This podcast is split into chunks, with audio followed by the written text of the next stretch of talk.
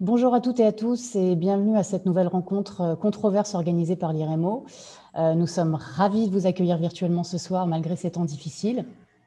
Alors avant de commencer la discussion et de vous présenter les, intervenants de ce soir, euh, j'aimerais simplement attirer votre attention sur le fait que l'IREMO organise cette rencontre gratuitement. Alors je sais que la, la vie est dure pour tous les secteurs en ce moment, mais ça représente une perte substantielle de revenus pour nous. Donc, euh, si vous souhaitez nous soutenir et nous permettre de continuer à animer vos soirées avec des, débats scientifiquement stimulants, euh, je vous invite à vous rendre sur le site de l'IREMO pour y faire un don. Vous pouvez aussi cliquer sur les liens qui apparaissent dans la partie, euh, normalement dans la partie commentaires de YouTube et de Zoom, dépendamment de ce que vous utilisez. D'avance, nous vous remercions infiniment.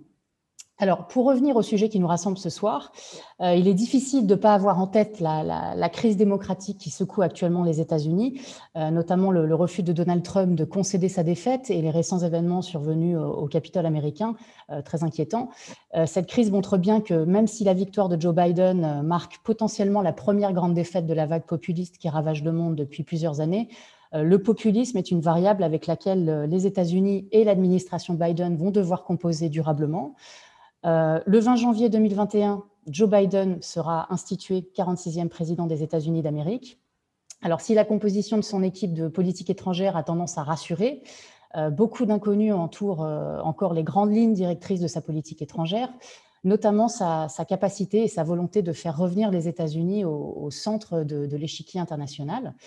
Euh, l'ère Trump a été marquée par une, politique étrangère qui a fait la part belle à, l'unilatéralisme, au protectionnisme, à la coercition, à l'imprédictibilité, à la polarisation et au désengagement américain des arènes multilatérales. Alors si cette politique a impacté l'image et la place des États-Unis sur la scène internationale, euh, le monde n'a cependant pas attendu l'élection de, Donald Trump pour changer. Euh, le géant américain a en effet commencé à, à, perdre de sa superbe dès le début des années 2000 avec ce qu'on appelle un, glissement de puissance qui s'est opéré de l'ouest vers l'est et qui a donné lieu à une contestation croissante de l'hégémonie américaine en place depuis la fin de la guerre froide par un certain nombre d'acteurs, notamment la Chine, dont on va parler euh, ce soir, si j'ai bien compris. Euh, tout ceci a, donné lieu à une reconfiguration de la distribution de puissance à l'échelle mondiale, vis-à-vis de laquelle les États-Unis peinent à se positionner clairement. Et donc, à partir de ce constat, euh, la question qui est dans toutes les têtes et qui sera le fil rouge de cette soirée, c'est la mesure dans laquelle la politique étrangère de Joe Biden va constituer une rupture ou une continuité de celle de Donald Trump. Et si rupture il y a, jusqu'à quel degré de, radicalité ira-t-on? Euh, A-t-on définitivement tourné la page de l'ère unipolaire américaine et de son ordre libéral? Ou est-ce la volonté de Joe Biden d'en réécrire une nouvelle? Si oui, à quoi celle-ci va-t-elle ressembler? Euh, Biden peut-il défaire ce que Trump a fait ou refaire ce que Trump a défait? Et enfin, les États-Unis peuvent-ils et doivent-ils se réinventer? Euh, donc beaucoup de questions ce soir avec, euh, dont on va évidemment discuter. Et avec nous pour en parler, j'aimerais donc accueillir nos, deux intervenants. Tout d'abord Bertrand, Bertrand Badi. Bertrand, bonjour. Euh, bonjour. Vous êtes spécialiste des relations internationales, professeur à Sciences Po Paris et chercheur associé au CERI. Euh, vous êtes auteur de nombreux ouvrages de référence en relations internationales, notamment L'hégémonie contestée, paru chez Odile Jacob en 2019, et Intersocialité, euh, Le monde n'est plus géopolitique, paru aux éditions du CNRS en 2020. Vous dirigez chaque année avec Dominique Vidal L'État du monde, dont le dernier opus, L'État du monde 2021, Le Moyen-Orient et le monde, est paru en 2020 aux éditions euh, La Découverte. Et ce sera ensuite au tour de Pierre Aski de prendre la parole. Alors Pierre, bienvenue. Merci. Euh, votre voix est bien connue sur les ondes radiophoniques françaises puisque vous êtes journaliste et chroniqueur euh, sur France Inter. Euh, vous êtes aussi cofondateur de Rue 89 et président de Reporters sans frontières. Vous êtes ancien correspondant en Afrique du Sud, au Moyen-Orient et en Chine pour l'agence France Presse, puis le journal Libération. Et vous êtes aussi l'auteur de plusieurs ouvrages, dont Le sang de la Chine, quand le silence tue, qui a paru chez Grasset en 2005 et qui est lauréat du prix euh, Joseph Kessel en 2006. Félicitations. Euh, alors, s'il est impossible de traiter clairement tous les sujets liés à la politique étrangère américaine en deux heures de temps, nous allons quand même tenter d'en brosser un portrait le, plus complet possible. Donc, pour ce faire, je donne tout de suite la parole à Bertrand Badi, qui va nous parler de la crise contemporaine du modèle américain, de ce que peuvent les États-Unis dans un monde post-bipolaire et de la capacité diplomatique de Biden dans ce contexte. Bertrand, c'est à vous pour 20 euh, minutes. Merci Johan et merci d'avoir euh, organisé cette rencontre. Je suis euh, ravi de pouvoir euh, échanger avec Pierre Aski et j'espère avec l'ensemble de celles et ceux qui nous suivent. Je dis bonsoir à tout le monde. Toujours un peu triste de dire bonsoir virtuellement de saluer euh, par l'intermédiaire euh, de ces processus virtuels, mais euh, c'est mieux que rien et ça nous permet de survivre dans ce monde actuel. Alors, vous, nous avez donné comme sujet de d'exposé, de dissertation, Joe Biden peut-il changer le monde? Eh bien, ma réponse, quitte à vous désespérer ou vous décevoir, est non. Euh, et elle est non parce que le monde tel qu'il est aujourd'hui ne lui permet pas de le faire. Euh, et de ce point de vue, euh, il faut voir que Joe Biden évolue, va évoluer dans un contexte bien particulier sur lequel je vous propose de nous arrêter quelques minutes. Il ne le peut pas parce que les États-Unis aujourd'hui sont en crise et ne peuvent pas grand-chose du fait de la crise qui les affecte et que l'on n'a pas suffisamment souligné, et ils ne peuvent plus en tous les cas tenir leur rôle classique d'hégémone, comme on disait euh, du temps de la guerre froide et de la bipolarité. Et enfin, il ne le peut pas parce que son équation politique personnelle et, je dirais, partisane se trouve très limité. En réalité, le nouveau président des États-Unis n'a pas une grande marge de manœuvre et c'est sur euh, ces euh, derniers éléments que euh, je conclurai. Alors, bien sûr, il ne faut pas voir tout en noir et il y a un point au moins sur lequel on peut espérer un vrai changement, c'est sur le plan de la méthode là aussi, on ne s'est pas suffisamment arrêté sur ce qu'a été l'originalité de la politique étrangère et surtout de la diplomatie de Donald Trump. C'était une diplomatie en réalité déclarative, expressive, une diplomatie d'affichage, une diplomatie électorale, plus qu'une réelle diplomatie. Qu'est-ce que c'est que la diplomatie?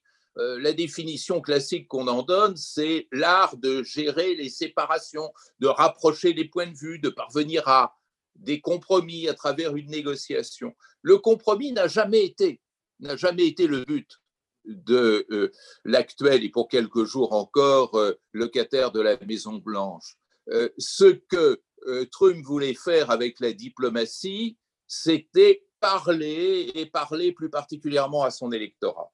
Et cette diplomatie a été chargée pendant quatre ans d'images, de déclarations, de gestes, de symboles, mais elle n'a jamais véritablement débouché sur quelque forme, quelque forme que ce soit de négociation. Peut-être là, et même probablement là, ça va changer. Je pense qu'on va revenir à une diplomatie plus classique dans sa méthode. Et d'ailleurs, la nomination d'Anthony Blinken comme secrétaire d'État semble indiquer que l'on se retrouve sur les rails traditionnels de la diplomatie. Mais la diplomatie, c'est un instrument.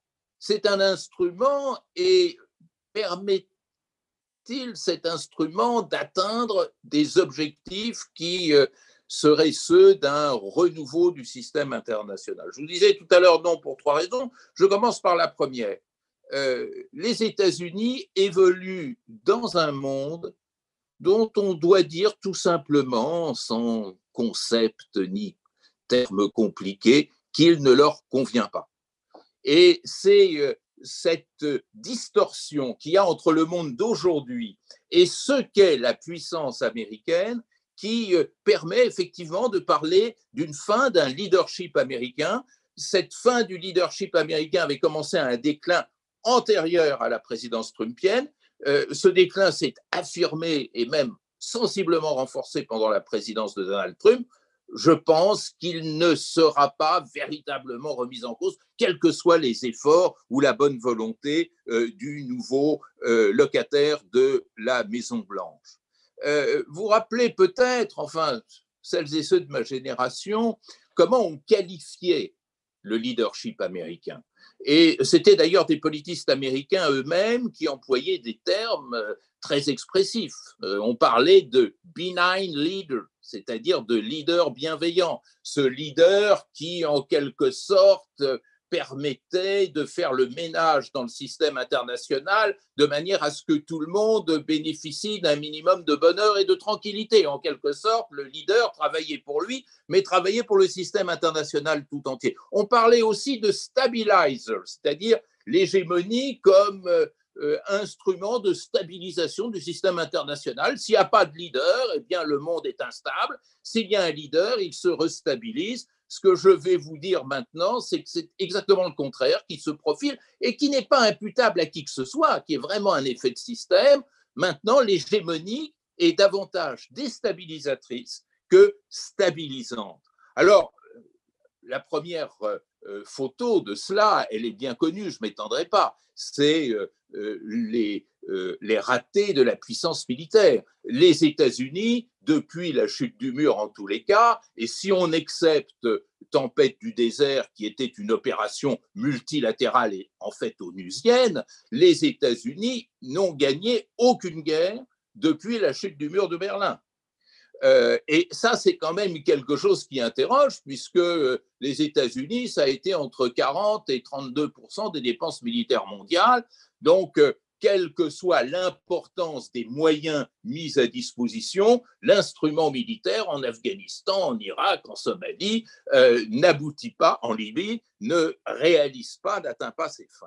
Mais c'est la notion même d'hégémonie qui s'est peu à peu défaite.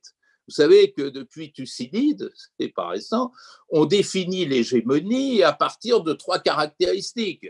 Qu'est-ce qu'un hégémone? C'est d'abord un hiérarque, c'est-à-dire celui qui est au-dessus.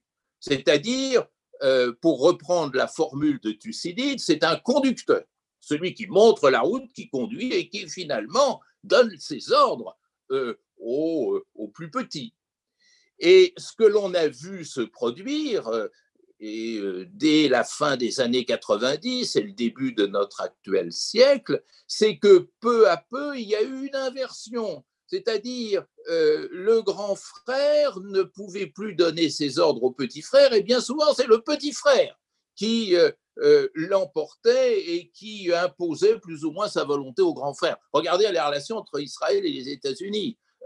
que ce soit euh, Bush père, ça a commencé avec euh, George H. Bush, que ce soit euh, Clinton, que ce soit Bush fils, que ce soit Obama, Israël, l'État d'Israël, les gouvernements israéliens ont imposé leur volonté au titulaire de la Maison Blanche. Ça ne faisait pas du tout plaisir ni à George H. Bush ni à Barack Obama, par exemple. Mais le phénomène apparaissait déjà. Donc cette vertu de conducteur elle s'est érodée bien avant Trump et je ne vois pas comment elle pourrait ressusciter. Deuxième élément, euh, le euh, propre de l'hégémone, euh, si je puis dire, c'est qu'on l'aime, c'est-à-dire que l'on adhère spontanément à sa vertu de leader bienveillant. Or, ce que l'on voit, c'est que la cote d'amour des États-Unis, et quels que soient les présidents, n'ont euh, cessé de euh, s'effriter euh, au fil des dernières années, des deux ou trois dernières décennies.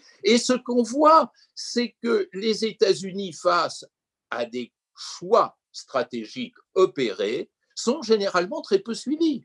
Regardez déjà George W. Bush, bah, euh, euh, lorsqu'il a lancé son expédition euh, en Irak, des alliés très fidèles, l'Allemagne, la Turquie, le Canada, mais bien d'autres encore, l'avaient laissé tomber. Et lorsque le formidable président Trump a décidé de quitter l'UNESCO, il n'a été suivi que par Israël. Lorsqu'il a décidé de transférer l'ambassade des États-Unis de Tel Aviv à Jérusalem, il n'a été suivi que par le Guatemala, et ainsi de suite. Bon. Euh, troisième élément de l'hégémonie qui est en faillite, c'est que le propre de l'hégémone, c'est de créer un ordre international. Alors, pendant la guerre froide, c'était en fait une co-hégémonie qui produisait un ordre international avec pas mal de ratés dans la périphérie, ce qu'on appelait à l'époque le tiers-monde, mais enfin, en gros, il y avait un ordre international. Aujourd'hui, euh, l'hégémone ne peut plus empreindre euh, le système international d'un ordre homogène. C'est pour ça beaucoup de gens à tort d'ailleurs, parle de chaos international. Il n'y a pas de chaos, simplement, il y a un formidable effet de décentralisation, un effet centrifuge qui fait qu'il n'y a plus de noyaux pour produire cet ordre international. Et j'ajouterai, euh, pour en terminer avec ce point, euh, quelque chose qui me paraît très très important. C'est que face aux nouveaux enjeux internationaux, qu'on appelle les enjeux globaux, c'est-à-dire la sécurité globale, pas la sécurité globale euh, de la proposition de loi parlementaire, ce qui n'a absolument rien à voir avec la sécurité globale, mais euh, les grandes questions, je dirais, transversales, sécurité sanitaire, climatique, alimentaire, économique, on s'aperçoit que les États-Unis sont parmi les plus mal placés, très embarrassés, très mal à l'aise euh, pour prendre en charge ces nouveaux dossiers, parce que souvent, ils sont à l'origine de ces insécurités globales, notamment la sécurité climatique. Vous savez que c'est quand même aux États-Unis que euh, le taux de pollution par habitant est le plus élevé.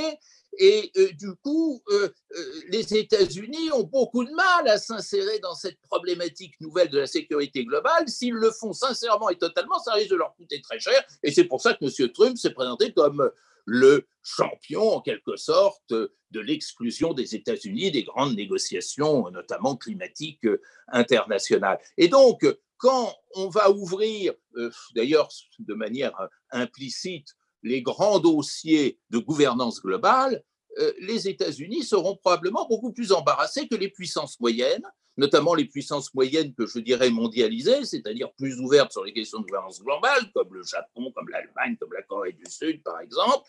Et je dirais même que les émergents, et ne parlons pas euh, des pays du Sud. Donc, euh, les planètes ne sont pas bien alignées pour les États-Unis et nous nous trouvons véritablement face à un problème systémique qui engage davantage à la paralysie. Le, nationalisme trumpien, sur lequel je reviendrai dans un instant, euh, n'est pas tombé de n'importe où. Euh, il est une sorte de résilience à cette transformation de l'agenda international. Et il aura bien du mal, M. Biden, à renverser la vapeur.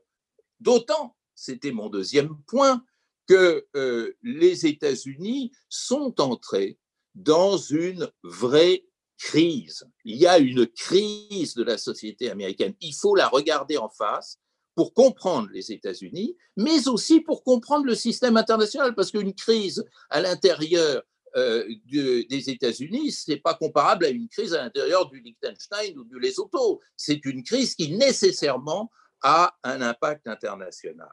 Et cessons de parler de, de Trump, de ses fantasmes, de son caractère fantasque, de euh, ses euh, traits de caractère euh, qui sont souvent déroutants et il faut bien dire extrêmement toxiques dans bien des séquences, et considérons le Trumpisme. D'ailleurs, Trump va bientôt sortir de la Maison Blanche et à Trump va succéder le Trumpisme. Et ce Trumpisme, si vous le regardez en face, c'est le miroir d'une double crise de la société américaine.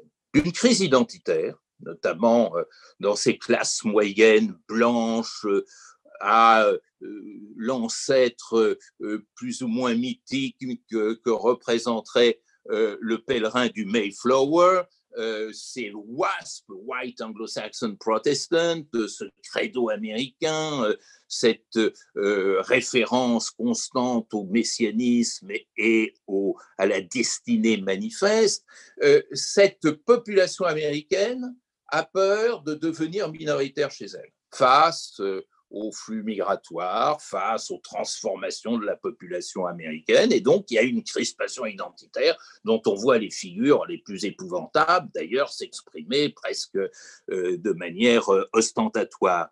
Et à cette crise identitaire est joint une, un sentiment, mais ce n'est pas seulement un sentiment de crise économique.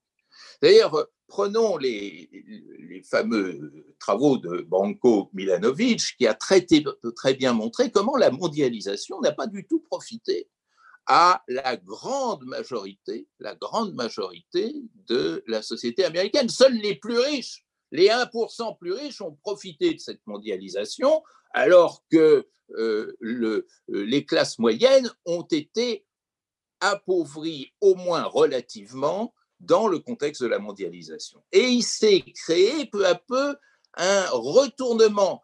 Les États-Unis, la société américaine qui promouvait euh, la euh, mondialisation, qui en était presque l'auteur, j'aime pas dire ça parce que c'est plus compliqué, mais en tous les cas qui en était à la première ligne, sont en train de devenir les premiers contestataires de la mondialisation. Et ça, c'est quelque chose d'extraordinairement important qui explique euh, cette espèce de national-populisme que représente le Trumpisme, national parce qu'on veut se protéger d'une mondialisation que l'on juge tout d'un coup menaçante, et populiste parce qu'on vient stigmatiser les institutions américaines qui ont été incapables de vous défendre face à ces transformations, comme d'ailleurs le populisme, le premier populisme américain à la fin du 19e siècle craignait ce changement, cette bancarisation très rapide de l'économie américaine. Et du coup, euh, il s'est créé un très fort courant dans la société américaine protectionniste. Et ça, c'est un noyau dur. Et c'est un noyau dur qui a euh, accumulé euh, quand même 74 millions de voix. 74 millions de voix, c'est une sorte de record. Et donc, M. Biden, Joe Biden, va avoir à tenir compte de ces 75 millions euh, de personnes qui se retrouvaient dans une vision forte, brutale, agressive du nationalisme et du protectionnisme. Et donc, je ne vois pas du tout, je ne vois pas du tout comment Biden pourra inverser euh, cette dynamique euh, protectionniste et je dirais nationaliste d'une façon générale. C'est pourquoi, euh, en matière, cette question si importante, on a vu tout à l'heure les questions de sécurité globale, maintenant c'est les questions de commerce international, je ne vois pas beaucoup de changements. Alors ça m'amène, et je serai ainsi dans les temps, cher Johan, cela m'amène à ma troisième interrogation, c'est-à-dire, mais quelle est, face à tout cela, la capacité diplomatique de Joe Biden, cet homme qui n'est pas encore à la Maison Blanche, qui a préparé son équipe. Euh, qu'est-ce que l'on peut euh, pronostiquer le, concernant? Alors, évidemment, la réflexion porte à plusieurs niveaux. Il y a un premier niveau, comme toujours, quand on fait une analyse politique, c'est celle de l'acteur. Alors, je ne veux pas accabler Joe Biden, surtout qu'on ne l'a pas encore vu à l'œuvre, mais l'équation personnelle de Biden, c'est l'équation de quelqu'un qui n'est pas, pas très jeune d'abord, il faut bien le dire, j'ai le droit de le dire puisque j'appartiens à cette catégorie, euh, seulement je ne suis pas président de la République, euh, c'est quelqu'un qui n'est pas très charismatique et c'est quelqu'un qui, dans le Parti démocrate, représente plutôt l'aile centriste. Et ça m'amène à ma seconde observation qui dépasse l'équation personnelle euh, de Biden, qui est son équation partisane. Euh, le Parti républicain ne va pas bien, c'est le moins qu'on puisse dire, avec cette défaite électorale, mais le Parti démocrate ne va pas si bien que cela.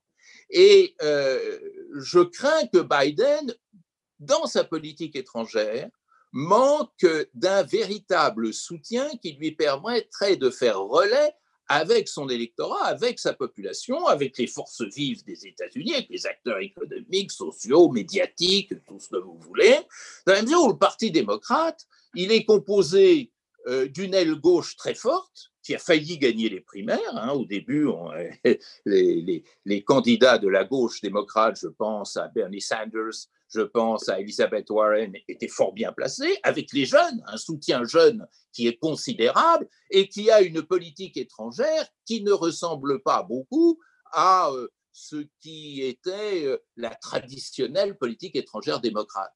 Et la politique étrangère, la traditionnelle politique étrangère démocrate, elle, elle subsiste, mais divisée en deux.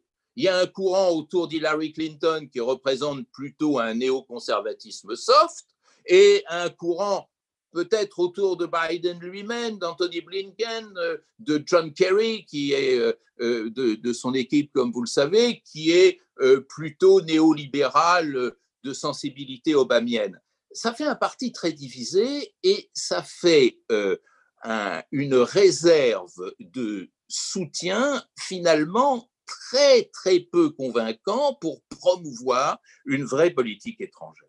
Et puis, et je termine là-dessus, euh, la troisième façon d'avancer dans la connaissance même de la capacité diplomatique de Biden, c'est de s'interroger sur les dossiers eux-mêmes. Alors, je sais que Pierre Aski en parlera plus en détail, donc je, ne vais pas entrer dans, évidemment, la description de chacun d'entre eux, mais euh, première remarque qui fait peut-être mal, euh, dans beaucoup de dossiers, euh, il n'y a pas de différence énorme entre Biden et Trump. ou Trump plus exactement, pardon, j'ai commis une erreur dans la prononciation. prenez euh, la question syrienne, prenez la question afghane, prenez la question des relations avec la Chine, prenez la question de la relation avec euh, euh, la Russie, il n'y a pas de différence considérable. Prenez le dossier israélo-palestinien, les différences ne sont pas énormes. Biden a dit on ne renverra pas l'ambassade américaine à Tel Aviv, on ne remettra pas en cause ces reconnaissance, ces processus de reconnaissance bilatérale entre Israël et euh, différents États arabes. Et euh, les, trois points sur lesquels ça peut bouger un peu, euh, c'est probablement le multilatéralisme d'abord. C'est-à-dire, on peut espérer, et ça Biden a fait des promesses, hein, de réintégrer la plupart des institutions multilatérales désertées par Trump. C'est déjà quelque chose. Et c'est quelque chose qui va, en tous les cas, éviter que le système multilatéral continue à se déglinguer trop fort et trop vite. On peut l'espérer. Le deuxième point, euh, c'est qu'on on a de bonnes chances ou de grands risques, d'après tout, j'en sais rien, de renouer avec une diplomatie des alliances, euh, notamment euh, l'OTAN, le partenariat avec l'Europe, euh, tout ceci, on voit bien là le décalage qu'il y a entre l'ancien et le nouveau. Sauf que, c'est pour ça que je ne saute pas pour autant au plafond, euh, la notion même d'alliance aujourd'hui est incertaine. Qu'est-ce que ça veut dire l'OTAN aujourd'hui? C'est-à-dire, euh, peut-être et certainement Biden est plus favorable à l'OTAN que ne l'était Trump, mais euh, ça sert à quoi d'être favorable à l'OTAN dans le contexte actuel? N'oubliez pas que le président de la République française a parlé de mort cérébrale à propos de l'OTAN. On sait que l'OTAN a besoin, a besoin de, de renaître, a besoin d'un acte 2 post-bipolaire, post-guerre froide. Je n'ai pas lu une ligne sur ce sujet dans euh, les déclarations euh, de Biden. Alors, la petite lueur d'espoir, euh, c'est euh, la question iranienne. C'est la question iranienne, pourquoi? Parce que la question iranienne a été emblématisée par Trump comme façon de euh, saboter, remettre en cause ce que son prédécesseur avait fait. Et donc, je pense que Biden aura cœur à annuler cette, euh, ce, ce, mouvement, euh, cette marche arrière. Et d'autre part, parce que je pense que tout le monde a besoin d'un accord avec, euh, sur le nucléaire iranien. Je pense les États-Unis, parce que leur politique de sanctions avec l'Iran n'a pas du tout marché. L'Iran, parce que cette politique de sanctions leur a, quand même pesé. la Russie et la Chine, qui sont parties prenantes, et l'Europe, qui ne sait pas trop quoi dire, mais qui aimerait bien que ce dossier soit revigoré. Donc là, on peut espérer une percée. D'ailleurs, euh, euh, les négociateurs de l'accord euh, du 14 juillet 2015 sont presque tous dans l'équipe nouvelle de Biden, ce qui est plutôt bon signe. Et puis, on voit bien les échanges de signaux entre l'Iran et, les États-Unis. Reste un, que ce n'est pas fait, et reste deux, qu'il y a une facture. C'est-à-dire, si les États-Unis de Biden renoue avec l'Iran, ça veut dire qu'il n'y a aucune chance de voir la question palestinienne repartir dans le bon sens. Parce que le coup porté à Tel Aviv sera tel, en cas de réconciliation avec l'Iran, qu'il faudra donner quantité de gages à Israël, surtout si c'est M. Netanyahou qui euh, gagne les prochaines élections, et que donc euh, il est impensable, impensable qu'il y ait un effort de relance, comme avait tenté de le faire Obama, rappelez-vous, le tout dernier, tout dernier jour de sa présidence. Ça n'a pas abouti. Là, je crains que ça n'aboutisse pas davantage. Voilà, vous voyez que mon discours est dans l'air du temps. Euh, le temps est gris, le temps est viral. Eh bien, les États-Unis de demain sont viraux et gris. Merci beaucoup euh, Bertrand pour cette intervention et donc avec une première réponse, hein, euh, Biden ne peut pas changer le monde, euh, malgré peut-être trois petites lueurs d'espoir, à savoir le retour au multilatéralisme dont vous parliez, le retour bon, la double tranchant à la diplomatie des alliances et, et le retour également à la, question iranienne avec cette espèce de, tranchant dont vous parliez qui pourrait être quelque chose d'assez d'impact, enfin avoir un impact assez négatif euh, sur la question palestinienne. Je passe désormais la, parole à Pierre Aski, qui va parler de deux dossiers emblématiques et hautement symboliques sur lesquels Joe Biden a effectivement attendu, à savoir la Chine et l'Iran, euh, qu'on vient un petit peu d'évoquer. Euh, Pierre, vous souhaitez également poser la question en écho à ce dont parlait Bertrand de la place de l'Europe, cette fois dans, ce nouveau monde. Donc c'est à vous pour, pour 20 minutes. Merci beaucoup, merci de, de cette invitation. Euh, euh, vous avez posé la question, Joe Biden peut-il euh, changer le monde? Bertrand a répondu nettement non. Moi, je répondrais peut-être en paraphrasant Albert Camus dans son discours de réception du, prix Nobel. Vous vous souvenez qu'il a, c'est une phrase très célèbre où il dit chaque génération pense qu'elle doit ou qu'elle va refaire le monde. la mienne ne, ne, le pourra pas. Et, et, sa tâche consiste à empêcher que le monde se défasse. Et, et, et ça pourrait être le, un début de réponse à, à, à, ce que peut faire ou ce que peut espérer faire euh, Joe Biden. Euh, je pense qu'effectivement, et là je suis entièrement d'accord avec euh, le, début de l'analyse de, Bertrand, l'administration n'a ni les moyens en interne ni en, externe de remodeler le monde à sa guise comme elle, pouvait peut-être, ou en tout cas pensait pouvoir le faire dans les générations précédentes. Euh, je pense que les événements des derniers jours euh, rajoutent une couche à, l'importance et l'acuité de la crise interne et donc du degré à la fois de, mobilisation que va avoir Biden lui-même par rapport aux enjeux intérieurs, mais aussi sur l'absence de consensus qui lui permettrait de mener une action euh, déterminante à l'étranger. Donc il y a une, euh, là un premier point euh, de, de, faiblesse. Le deuxième, c'est qu'évidemment le, monde a changé par rapport à, la période précédente pendant laquelle toute cette équipe était au pouvoir. Parce que ce qui est, quand même très intéressant, et, pour l'instant on a les pièces d'un puzzle qui est en train de se mettre en place, euh, avec les, nominations euh, au poste clé de, de l'administration qui, prend ses fonctions dans quelques jours. Et on a quelques textes de référence ou, ou, euh, déclarations qui ont été faites par les uns et par les autres. Ce qui est frappant, c'est quand même d'abord la, le, retour d'Obama, c'est-à-dire que tous les responsables qui ont été nommés sont des gens très compétents par ailleurs, enfin, qui ont en tout cas une, une réputation de professionnalisme très forte, mais qui ont tous eu des, responsabilités importantes euh, pendant euh, l'ère Obama, à commencer par Biden lui-même, qui en était le, vice-président, mais je parle de Blinken, de Jake Sullivan, le, conseiller national à la sécurité, de William Burns, qui vient d'être nommé euh, à la tête de la CIA, qui est un, diplomate de, très bon niveau, qui, ensuite a dirigé la, fondation Carnegie. ce sont des gens qui ont tous euh, fait leurs armes dans, la, période Obama et, et qui l'ont dit eux-mêmes d'ailleurs, et on le, voit à travers leurs déclarations, je pense, sont très conscients que le monde n'est plus le même. Déjà, le bilan qu'il faut faire de la période Obama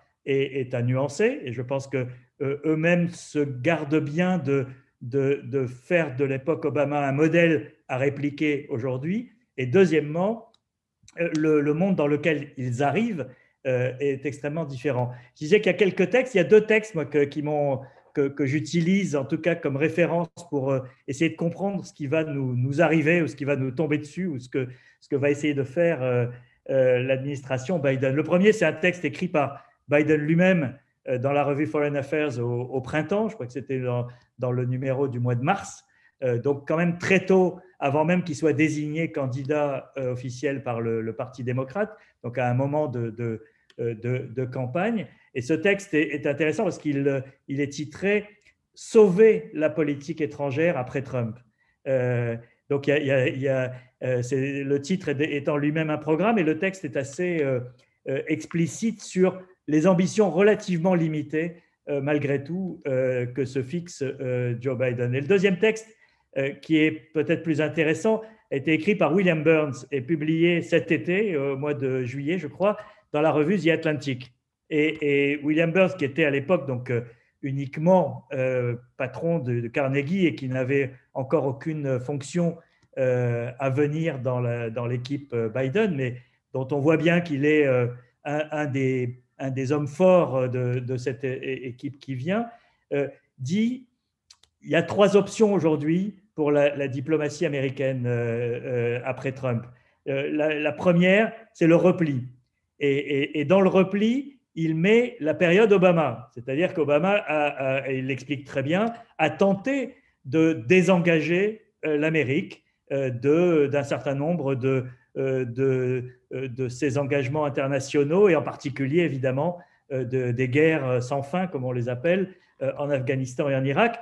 Et, et, et, il n'y est pas parvenu. Euh, il n'y est pas parvenu totalement. Il n'y est pas parvenu non plus euh, parce que euh, les réalités, notamment celles du Moyen-Orient, ne, ne, lui ont pas permis de, de couper les, les, les, entraves à, la liberté d'action de l'Amérique qu'il souhaitait récupérer. et, et c'est sans doute un de ses grands échecs. Et il en parle. Ses mémoires sont très intéressantes de ce point de vue-là quand il raconte euh, la chute de, Moubarak et les, dilemmes de la diplomatie américaine et, la manière dont, finalement tout ça est venu torpiller le, grand euh, plan qu'il avait mis en œuvre avec son discours du Caire et sa vision euh, pour de nouveaux rapports entre les États-Unis et le Moyen-Orient. Et donc, ça, c'est la catégorie du repli que, que, William Burns écarte d'entrée de jeu. La deuxième, c'est ce qu'il appelle la restauration, c'est-à-dire un leadership américain euh, sans entrave, euh, décomplexé, et qui euh, renouerait avec l'hégémonie dont parlait Bertrand tout à l'heure.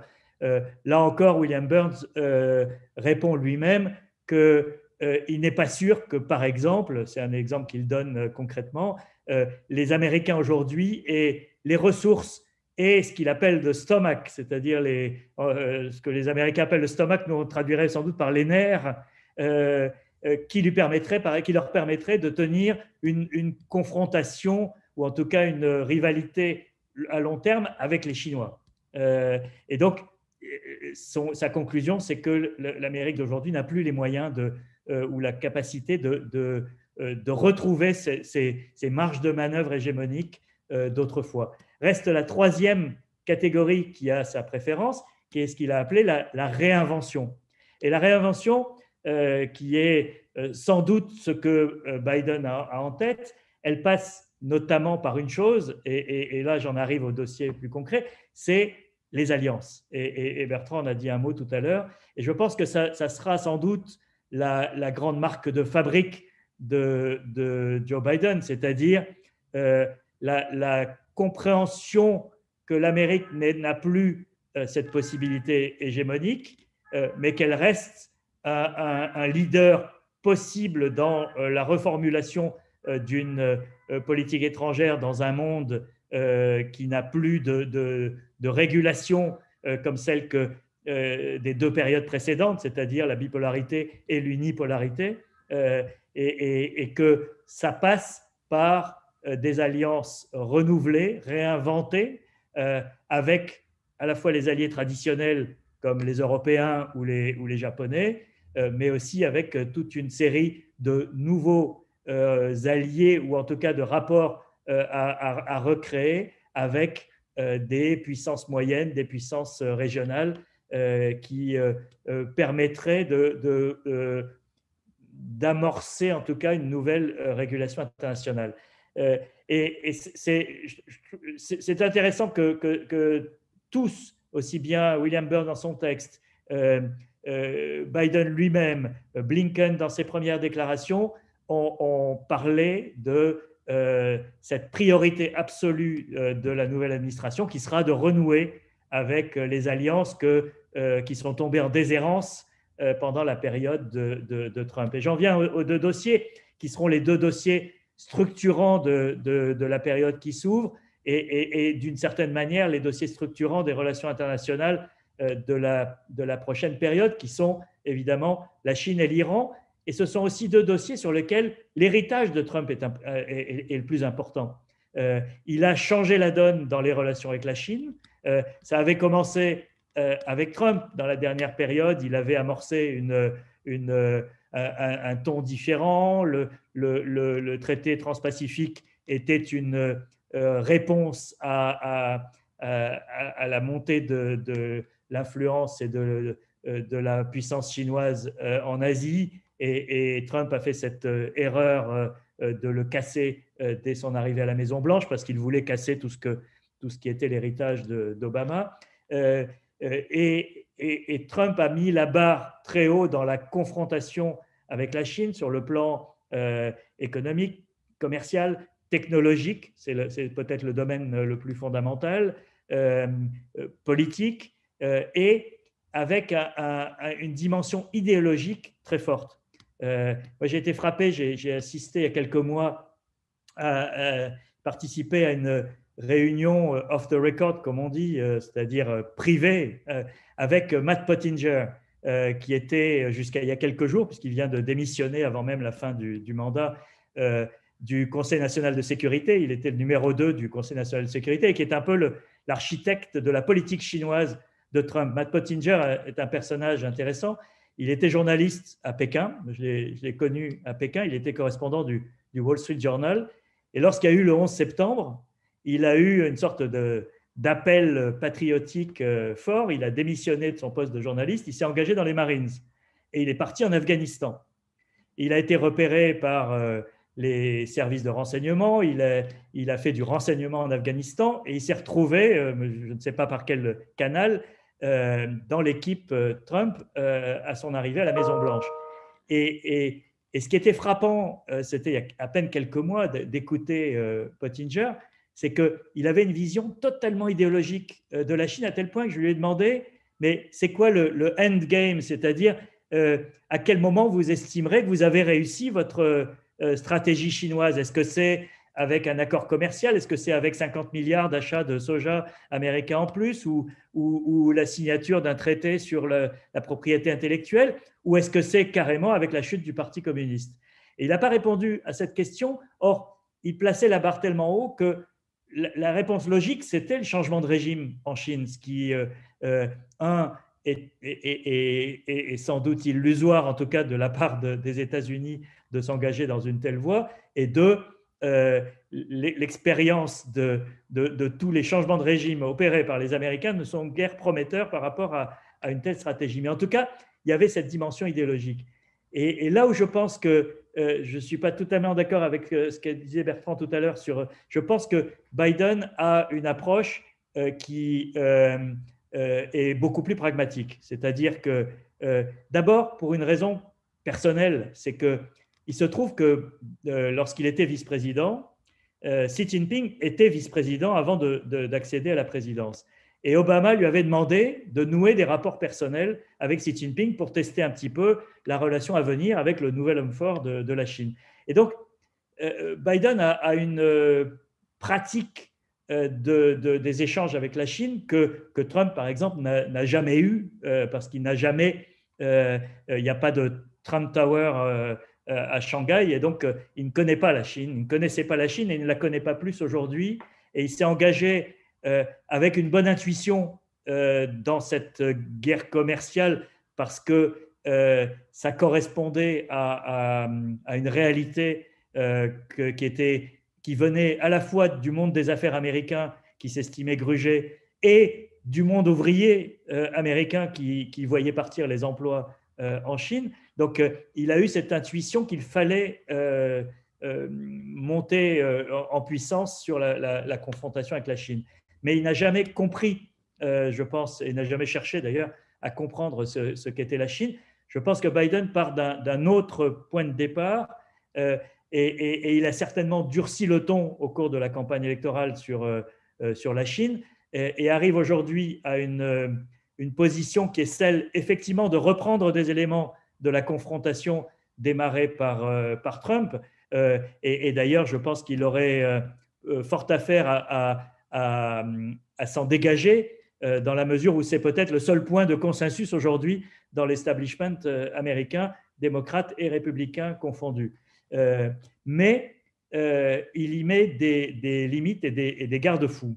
Euh, Blinken, par exemple, s'est prononcé contre le decoupling, c'est-à-dire le, désengagement des deux économies.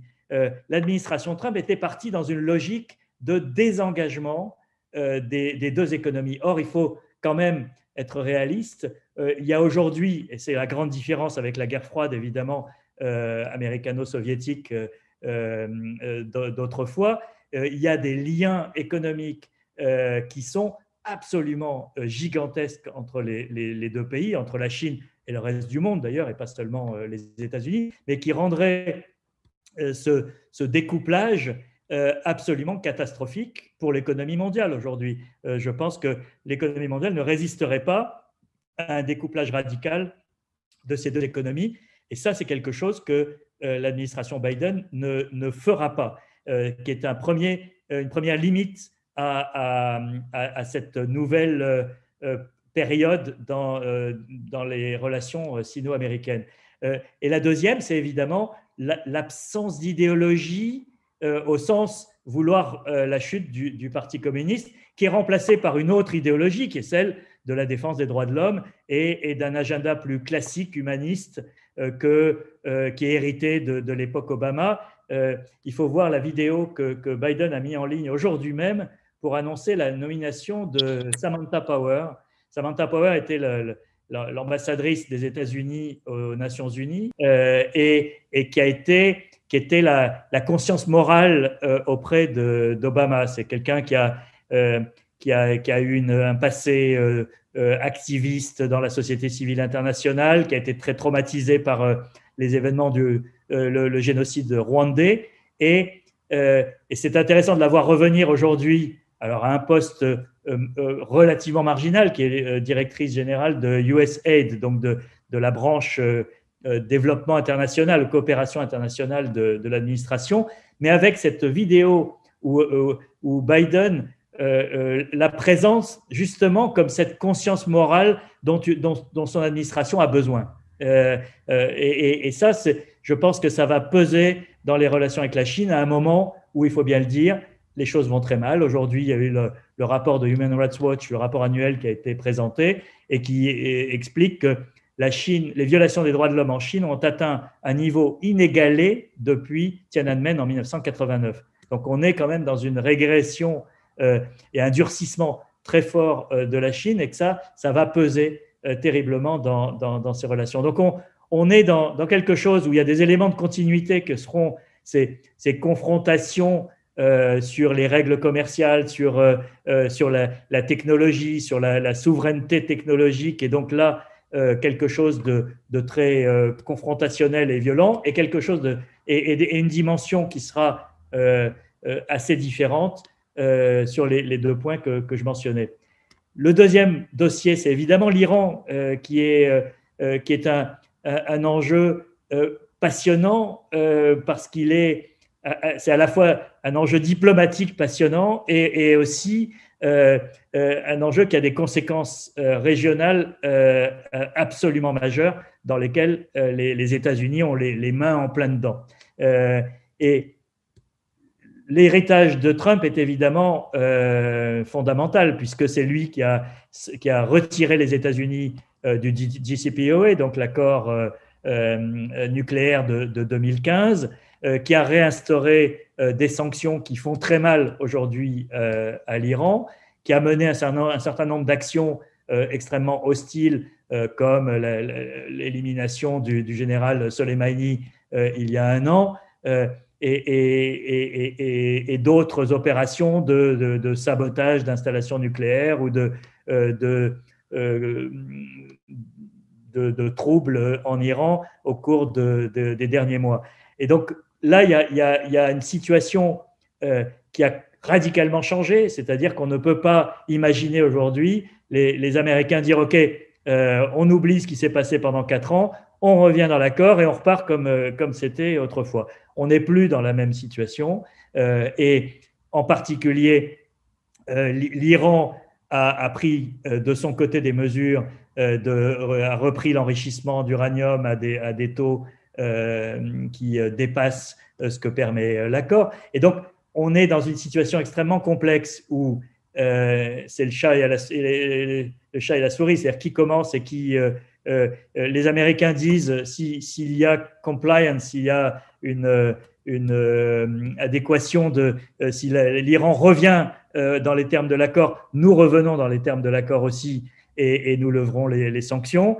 Et les Iraniens disent d'abord vous levez les sanctions, vous payez des réparations pour tous les dégâts que vous nous avez causés avec vos sanctions, et, à ce moment-là, on reviendra dans l'accord. Bref, on est dans une situation où l'équilibre politique à Téhéran et euh, la complexité de renouer le fil de, cette négociation euh, va être très compliquée, avec en plus une question de calendrier euh, très délicate, c'est qu'il y a des élections présidentielles au mois de juin en Iran et que la, période qui va précéder ces élections présidentielles ne rend pas des, compromis ou les concessions euh, euh, faites au grand Satan américain très, simples euh, dans un jeu politique qui est quand même un, véritable, il y, a, une véritable vie politique dans, la complexité du, système iranien.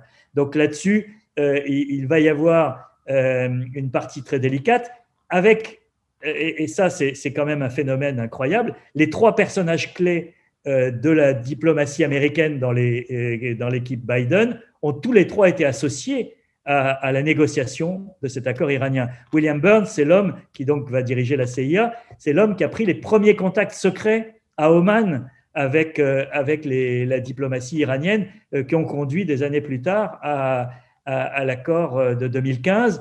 Blinken et Sullivan ont également euh, étaient dans les équipes de négociation à, des moments ou, à un moment ou à un autre. Donc on a des, des gens qui connaissent ce dossier euh, d'une manière parfaite, qui connaissent le contexte euh, du, du, et, l'environnement géopolitique du Moyen-Orient d'une manière parfaite. Est-ce que pour autant ça suffira? C'est loin d'être sûr. Et en fait, ça risque d'être l'élément le plus euh, le plus difficile, je pense, euh, pour euh, cette administration. C'est que, comme le dit très bien William Burns lui-même, les États-Unis n'ont plus les moyens de, dicter le, cours des événements dans le monde, ou en tout cas n'en ont peut-être plus surtout la volonté. Et, donc, leur, marge de manœuvre pour influencer ces, ces, événements, que ce soit face à la Chine ou face à l'Iran dépendront de leur capacité de manœuvre, de leur capacité de construire des alliances, de leur capacité à renouer des, liens de confiance avec des, gens qui se sont euh, aliénés ou qui sont aujourd'hui euh, remontés contre eux pour, euh, pour d'autres raisons.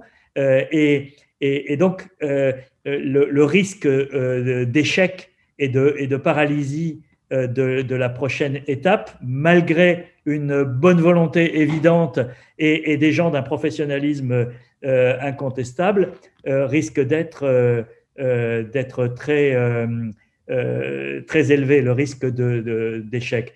Le, le, le, ce, que peut essayer de faire l'administration Biden, et c'est les dossiers sur lesquels elle, aura effectivement le plus de poids, c'est de réamorcer la pompe du multilatéralisme. Et on a effectivement un, système qui ne fonctionne plus depuis longtemps. Euh, c'est antérieur à, Donald Trump, et Donald Trump a accéléré la, décadence, d'une certaine manière, de la gouvernance internationale en retirant les États-Unis d'un certain nombre d'organisations, en sabotant euh, les mécanismes existants et en, cessant euh, de, les alimenter. Biden va, faire exactement l'inverse. Il a annoncé son intention, par exemple, de revenir dans les accords de Paris sur le climat dès le premier jour euh, de sa présidence. Euh, le, climat risque d'être euh, un, des sujets sur lequel, effectivement, la diplomatie américaine pourra briller là où elle a moins de capacité d'influence sur, sur d'autres sujets. Le fait que Biden ait fait appel à John Kerry, qui avait été l'artisan des accords de Paris, euh, et, de ce point de vue un élément important. Et c'est de surcroît un, facteur de, de, consensus qui peut lui permettre de travailler avec les Chinois, qui ont affiché des objectifs rehaussés importants sur, sur le climat, et avec les Européens, évidemment, qui euh, euh, en font une de leurs euh, priorités. Donc, de ce point de vue-là, le, multilatéralisme va, retrouver de l'oxygène au cours de, la période à venir. mais ça ne suffit pas pour recréer une gouvernance internationale. On a aujourd'hui une situation dans laquelle les Nations Unies ne fonctionnent plus. Le Conseil de sécurité n'a pas pris une décision importante depuis euh, depuis bien longtemps. Et, face à un sujet qui aurait dû être simple, comme la pandémie, il n'a même pas été capable de se réunir pendant des, mois et des mois, euh, comme il l'avait fait euh, précédemment sur Ebola, par exemple, pour montrer l'unité du monde face à, une menace sanitaire qui, agite le monde entier. Aujourd'hui, même si Biden revient dans l'OMS et, joue ce rôle, il y a une reconstruction d'un appareil qui ne passe pas forcément par le, Conseil de sécurité des Nations Unies, mais en tout cas d'une gouvernance mondiale euh, qui, il y a un chantier absolument considérable, mais avec un monde qui est, extraordinairement différent et extrêmement complexe aujourd'hui, puisqu'il n'y a pas, il n'y a ni la bipolarité d'antan, c'est-à-dire on ne peut pas résumer le monde aujourd'hui à ce duopole euh, sino-américain.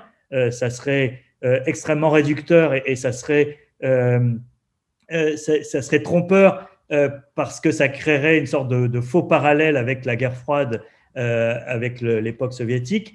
Et on a une multitude d'acteurs qui aujourd'hui jouent leur propre jeu.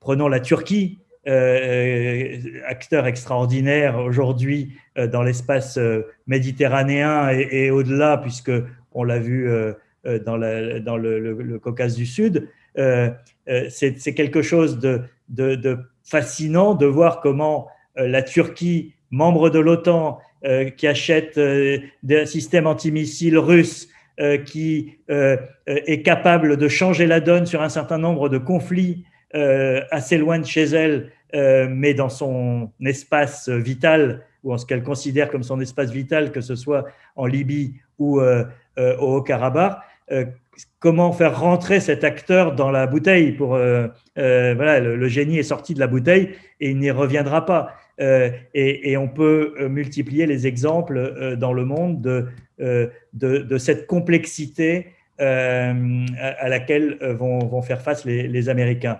Euh, euh, un dernier mot euh, sur, je trouve, une, démarche qui me trouble un peu du côté des, Américains, c'est cette idée de sommet sur la démocratie et donc d'une sorte de messianisme démocratique qui part d'un très bon sentiment parce que je suis aussi pour la démocratie, mais qui par le passé a conduit les Américains à des, à des erreurs stratégiques euh, considérables euh, dont l'intervention en Irak n'est que, euh, que la plus spectaculaire, mais ce n'est pas, évidemment pas la seule, au nom de la démocratie imposée par, par les chars d'assaut et les missiles de croisière.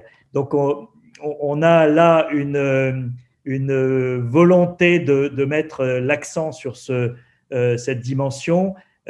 pour l'instant, ça reste une coquille vide et on, on, ne sait pas trop ce que, que l'administration Biden veut mettre dedans, mais moi je dis euh, plutôt attention, euh, casse-cou, parce que euh, ce sont des bons sentiments qui conduisent à de mauvaises décisions la plupart du temps. voilà, je vais m'arrêter là pour laisser la place aux questions et au débat. Merci beaucoup, euh, Pierre, pour votre intervention, notamment pour avoir euh, parlé de cette notion de réinvention hein, qui a été avancée par, euh, William Burns et qui est, par rapport à la politique étrangère américaine et qui, à mon sens, est, quelque chose de très intéressant. Alors, c'est formidable parce que votre intervention a parlé à la fin de deux pays en particulier qui sont des pays qui font l'objet de questions de la part de nos, de nos internautes, notamment la Turquie et l'Irak.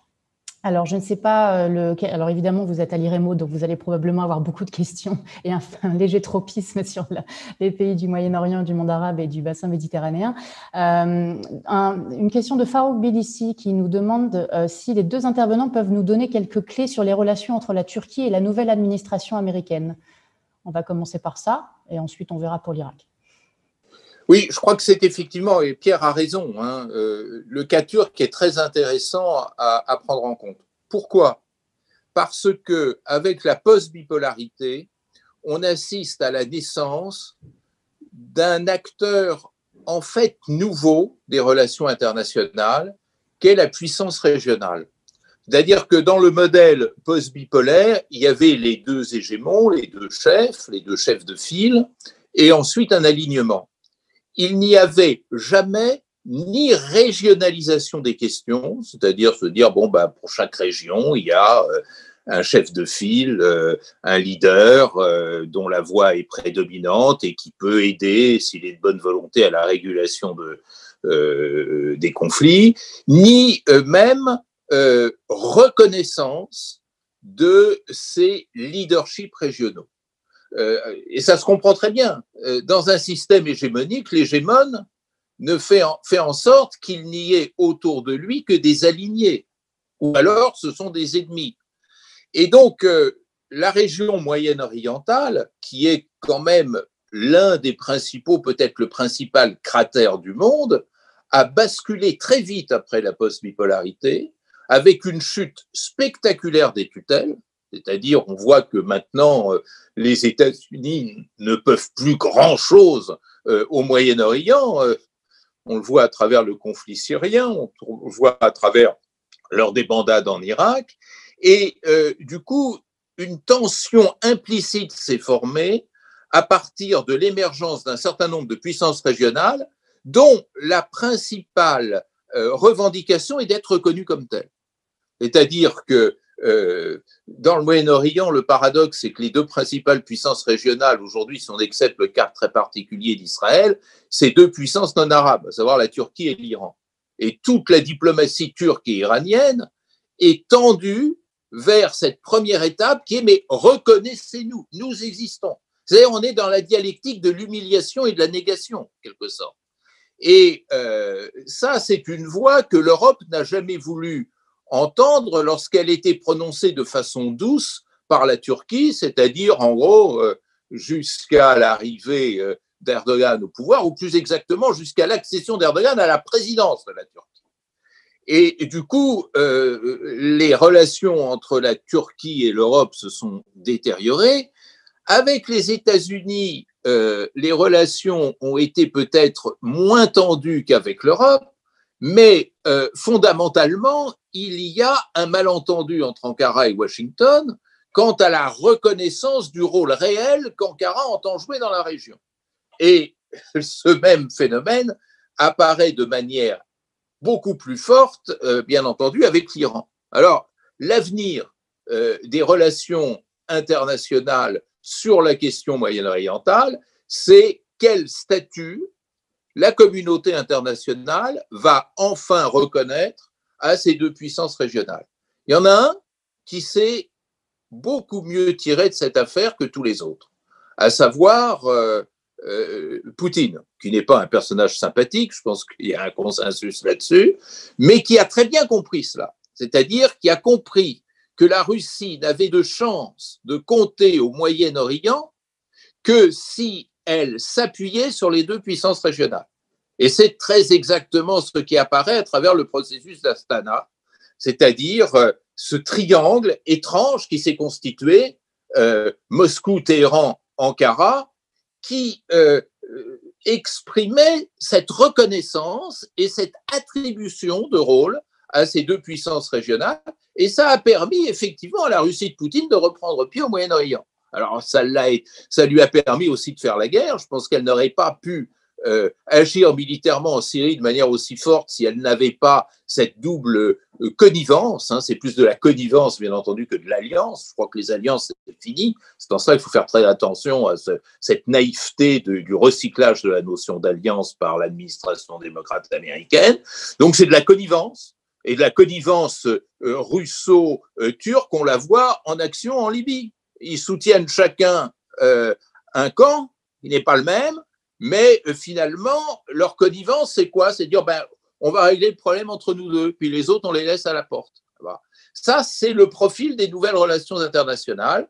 Il faut faire très attention à cela, parce que si le phénomène est particulièrement remarquable au Moyen-Orient, il l'est aussi en Afrique, avec le problème des puissances régionales en Afrique. Le jour où on voudra sérieusement euh, avancer dans la résolution du problème sahélien, il faudra euh, déterminer ces puissances régionales. S'agit-il de l'Algérie? S'agit-il du Nigeria? Ces deux puissances qui comptent dans le dossier sahélien. Et puis, vous avez le même problème dans des zones moins conflictuelles comme l'Amérique latine. Juste un mot euh, là-dessus. Je pense que euh, sur la Turquie, il y, a, un élément intéressant, c'est le, le, fait que je pense que beaucoup de gens, à commencer par les Turcs, mais vont tester euh, Biden euh, dans les premiers mois. Euh, vont, vont, voir ce qu'il a dans le ventre, vont voir ce qu'il est capable de, de, dire, de faire, de penser, de, et, et, surtout de, de, de, faire par rapport à eux. les, les, les, Turcs en font partie, mais ce ne sont pas les, les, seuls, et en particulier, je pense que tous les acteurs majeurs de, du, de, de, cette équation moyen-orientale seront dans ce rôle, que ce soit les, les Saoudiens, les, les, euh, les Émirats arabes unis, Israël évidemment, euh, la Turquie, l'Iran euh, et dans une certaine mesure même l'Irak. mais ce qui est intéressant de, constater, c'est que ces derniers jours et, même un petit peu avant, la Turquie a commencé à, devenir gentille. C'était ma chronique de ce matin sur France Inter, a commencé à être gentille avec les Européens. Et tout d'un coup, Erdogan hier a réuni les ambassadeurs européens à Ankara pour leur dire euh, qu'ils voulaient avoir euh, que 2021 devenait euh, devait être l'année du rapprochement entre la Turquie et l'Europe, etc. Et, les, et, et, en fait, chaque fois que ça va mal entre les, les Américains et la Turquie, la Turquie se rapproche de l'Europe. Il y a une sorte de, d'effet balancier. Erdogan est en ce moment dans une position relativement à la fois forte dans ses aventures extérieures et faible à l'intérieur du pays. Il a une situation en particulier économique absolument euh, euh, désastreuse. Et, il a eu une vraie dégradation de ses relations avec les Américains, au point que Mike Pompeo, qui a surpris tout le monde, je pense, à commencer par Erdogan, en, en haussant le ton sur, sur la Turquie, les Américains n'ont toujours pas digéré euh, l'affaire des S-400, donc c'est le système antimissile euh, russe acheté euh, par la Turquie, qui lui a valu déjà une première série de sanctions, puisque la Turquie a été écartée du programme F-35, donc ce, jet ultra moderne américain, et la Turquie devait être un des fabricants de composants, avait une part de, la fabrication et devait récupérer les, avions et euh, elle a été écartée euh, du, programme, ce qui euh, n'est pas indifférent. Et Biden a eu lui aussi des mots très durs sur la Turquie. Donc on a un, contexte dans lequel les États-Unis, républicains ou démocrates, ne sont pas très bien disposés par rapport à un allié de l'OTAN qui flirte de manière aussi éhontée avec, la Russie, et Bertrand l'a très bien décrit tout à l'heure. Donc ça, risque d'être, je pense, un des dossiers vraiment intéressants de la première phase de, de l'administration Biden, parce que euh, ça sera un des, tests. Et, des gens comme Erdogan vont tester euh, Biden, vont, voir jusqu'où ils peuvent aller, euh, jusqu'où il y a du répondant, jusqu'où ils peuvent garder une marge d'autonomie à, leur puissance émergente et, et ne pas, et en tout cas certainement pas rentrer dans le rang comme alliés d'autrefois. deux petites choses. D'abord, je suis tout à fait d'accord avec ce que vient de dire Pierre. Je pense que le problème des États-Unis, c'est qu'ils ont très peu de marge de manœuvre dans leur rapport avec la Turquie, contrairement à la Russie. La Russie a pu leur offrir vraiment quelque chose. Les États-Unis n'ont rien à leur offrir. Et la deuxième chose que je voudrais dire, c'est parce que j'ai vu s'afficher une, remarque sur euh, mon cadran qui dit quelqu'un qui disait à juste titre, il disait mais vous parlez pas de l'Arabie Saoudite quand j'ai parlé des, des, deux puissances régionales. Oui, c'est à dessein, c'est pas un oubli. Je pense que euh, le drame de l'Arabie Saoudite, c'est qu'elle a raté son entrée en tant que puissance régionale. Elle le rêvait parce que avec l'élimination de deux euh, compétiteurs, de deux rivaux euh, du Mashrek qui étaient Bagdad et Damas, elle pouvait espérer prendre le leadership et puis l'affaiblissement aussi du Caire avec les événements que, que, nous connaissons, elle pouvait espérer prendre le leadership même de la Ligue arabe. À un moment, elle a tout fait pour cela, mais finalement, elle n'a eu que très peu de capacités proactives. Et elle s'est imposée peu à peu davantage comme une force de blocage face à l'Iran que comme une force proactive de gestion de l'espace régional moyen-oriental. Et du coup, et c'est ça le rapport à notre sujet, euh, l'Arabie saoudite est un boulet au pied de Biden davantage qu'un joker.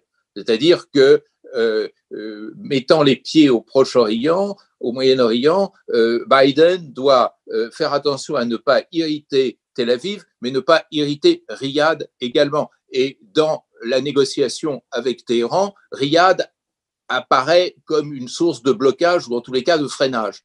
Donc euh, voilà pourquoi Biden n'aime pas beaucoup qu'on lui parle de l'Arabie saoudite.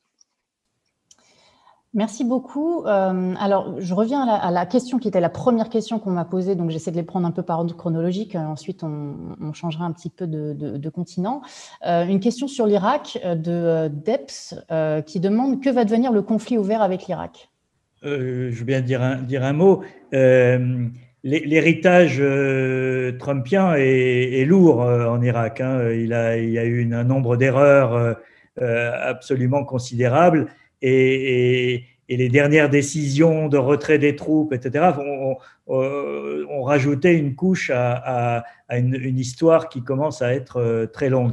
Euh, franchement, euh, bon, là, on est dans, des, situations qui sont liées aussi à l'équation iranienne. C'est-à-dire qu'il il est évident que si il y a réengagement avec euh, avec l'Iran, ça aura des conséquences aussi sur le, terrain iranien. En revanche, il est à craindre, euh, euh, de, quel que soit le, point de vue qu'on ait sur cette affaire, que si ça devient très compliqué avec l'Iran et qu'on n'arrive pas à renouer les fils du dialogue, que ça se règle notamment sur le terrain irakien avec les, milices et, le résidu de troupes américaines euh, et dans un contexte de résurgence de Daesh euh, euh, qui mène un certain nombre d'actions en Irak et en Syrie. Et donc, un, un, assez difficile à, gérer. Donc,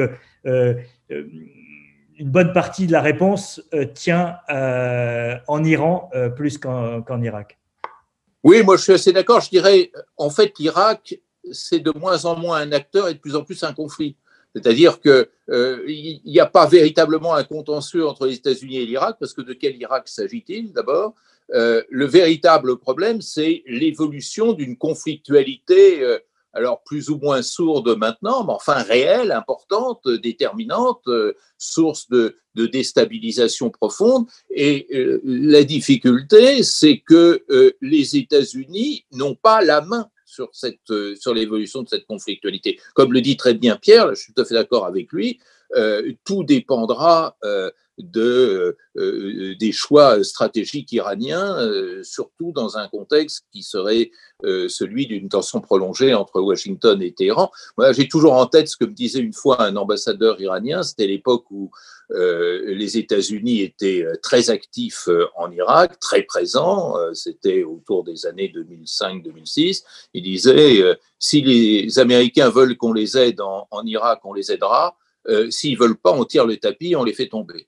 Et effectivement, je crois qu'on en est très exactement là, sauf que, comme le dit Pierre, on n'a plus affaire qu'à un résidu de présence militaire américaine. Donc, les Américains sont davantage destiné à subir que agir. C'est ça aussi la fin euh, du système hégémonique et c'est là que euh, il faut admettre que la Russie a beaucoup mieux joué euh, sur le, le, terrain moyen-oriental que les États-Unis. C'est vrai aussi que la Russie est, un voisin. c'est toujours considéré comme à la marge du Moyen-Orient, ce qui n'est pas le cas des États-Unis. Merci beaucoup. On part au Maghreb maintenant pour euh, un certain nombre de questions. Évidemment, je pense que vous savez déjà à quoi elles vont faire, euh, de quoi elles vont parler. Euh, à savoir, est-ce que Biden va-t-il poursuivre le symbolique rapprochement entre les États-Unis et le Maroc, notamment sur la question du Sahara occidental? Les Américains ont-ils des intérêts à défendre au Maghreb? Et donc, effectivement, quelle est la position de Joe Biden sur la question du Sahara occidental? Dire peut-être juste un mot c'est vrai que euh, dans la diplomatie de troc qui euh, s'est établie au Moyen-Orient avec les reconnaissances successives par Bahreïn, par les Émirats arabes unis, par le Soudan, puis ensuite par le Maroc, c'est sur le troc marocain que Biden a le plus exprimé sa distance. Et il y a une forte pression euh, aux États-Unis qui vient d'un petit peu partout d'ailleurs, pas seulement dans le camp euh, euh, Biden, pour euh, revenir sur cette idée très scabreuse de reconnaissance de la souveraineté marocaine sur le Sahara. Donc c'est vrai que c'est c'est un dossier qui est euh, très très peu stable et c'est vrai aussi que le roi du Maroc euh, et son administration ont pris un risque absolument énorme parce que ce troc, euh, donne-moi les Palestiniens, je te donnerai les, les Sahraouis, c'est quand même quelque chose d'assez inédit dans les mœurs diplomatiques et d'extraordinairement risqué. Bon, ceci étant posé, traditionnellement, l'Afrique en général est peut-être à un moindre degré le Maghreb, mais quand même sensiblement le Maghreb, n'ont jamais été dans les priorités américaines. Hein. Alors, euh, ce qui est intéressant, c'est de voir que euh, a été nommé représentant permanent des États-Unis auprès des Nations Unies euh, une personne qui était en charge des dossiers africains au département d'État, donc qui connaît bien l'Afrique. Donc peut-être qu'il y aura un petit réveil africain dans la diplomatie américaine, mais moi j'y crois pas trop. Euh, et je crois que par rapport au tableau que nous avons tous les trois dressé, euh, on voit bien que le Maghreb euh, n'est pas une pièce maîtresse dans l'échiquier américain. Et les Américains, de façon générale, connaissent mal le Maghreb et connaissent mal l'Afrique. Euh, c'est vrai que je crois que ça a été dit par Bertrand tout à l'heure. Je, je, euh, je, ne pense pas que l'administration Biden reviendra sur un certain nombre de choses qu'on fait, euh, qu'a fait Trump. Et on, citait tout à l'heure l'ambassade des États-Unis à, Jérusalem que, que Biden ne, ne, va pas défaire. Et, et, et, même si ça n'est pas forcément son, son style, cette diplomatie transactionnelle à laquelle euh, euh, s'est livré bah, Trump dans, les derniers temps, je ne suis pas sûr que, que ça soit très faisable, même politiquement, de, revenir sur un, certain nombre de choses comme ça. Mais, c'est clair que du côté de, Biden, il y a eu un accueil assez défavorable à, cette décision sur le Sahara, parce qu'elle elle rompt avec un, processus dans lequel les Américains ont été en plus assez engagés, qui était euh, cette négociation euh, euh, qui n'avait jamais abouti et qui s'est enlisée, sans jeu de mots, pendant très longtemps sur le statut du Sahara. mais je ne crois pas qu'ils que, reviendront en arrière là-dessus. il faut remarquer la prudence des Marocains, malgré tout. vous avez sans doute remarqué qu'ils n'ont pas ouvert d'ambassade euh, en Israël, mais euh, un bureau de représentation. En, euh, et ils ont clairement expliqué qu'ils attendaient de voir s'il y avait vraiment concrétisation de la promesse qui leur a été faite de reconnaissance de leur souveraineté sur le Sahara. Donc, les, Marocains sont, assez prudents sur ce point en se disant, mais il y a peut-être un marché de dupes, donc on ne va pas payer d'un seul coup, d'une certaine manière, la, facture qui est la reconnaissance totale d'Israël, euh, on, procède, on, fait, on paye euh, la moitié du prix et, on voit si on nous livre la marchandise. donc il y, a, quand même un petit doute du côté marocain sur la capacité à obtenir le gâteau promis. Sur un petit point, pardon, une, juste une phrase.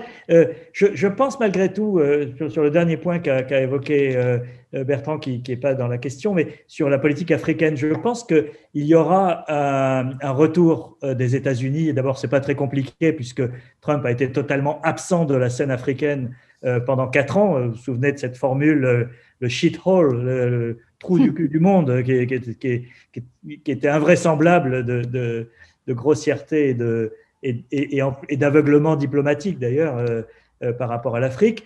Euh, mais c'est aussi l'Afrique est, devenue un terrain d'affrontement des, grandes puissances. et donc la, rivalité avec la Chine, elle passe aussi par l'Afrique. Et, je pense que ça fait partie de, des critiques qui ont été émises par les, ténors de la, future administration Biden.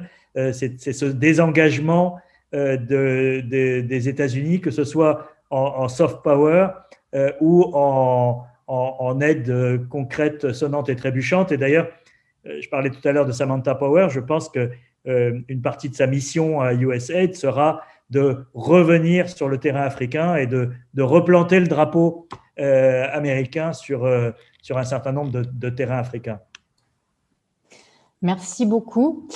Euh, un certain nombre de questions touchent à un dossier qui est évidemment éminemment symbolique, évidemment sensible, euh, celui de la Palestine. Alors vous avez tous les deux fait preuve d'un, enfin montré une certaine retenue hein, par rapport à la capacité de Biden d'agir ou d'avoir un, quelconque impact euh, qu'on pourrait qualifier de, positif hein, sur le, processus de, résolution de conflit israélo-palestinien qui est complètement paralysé euh, depuis des décennies.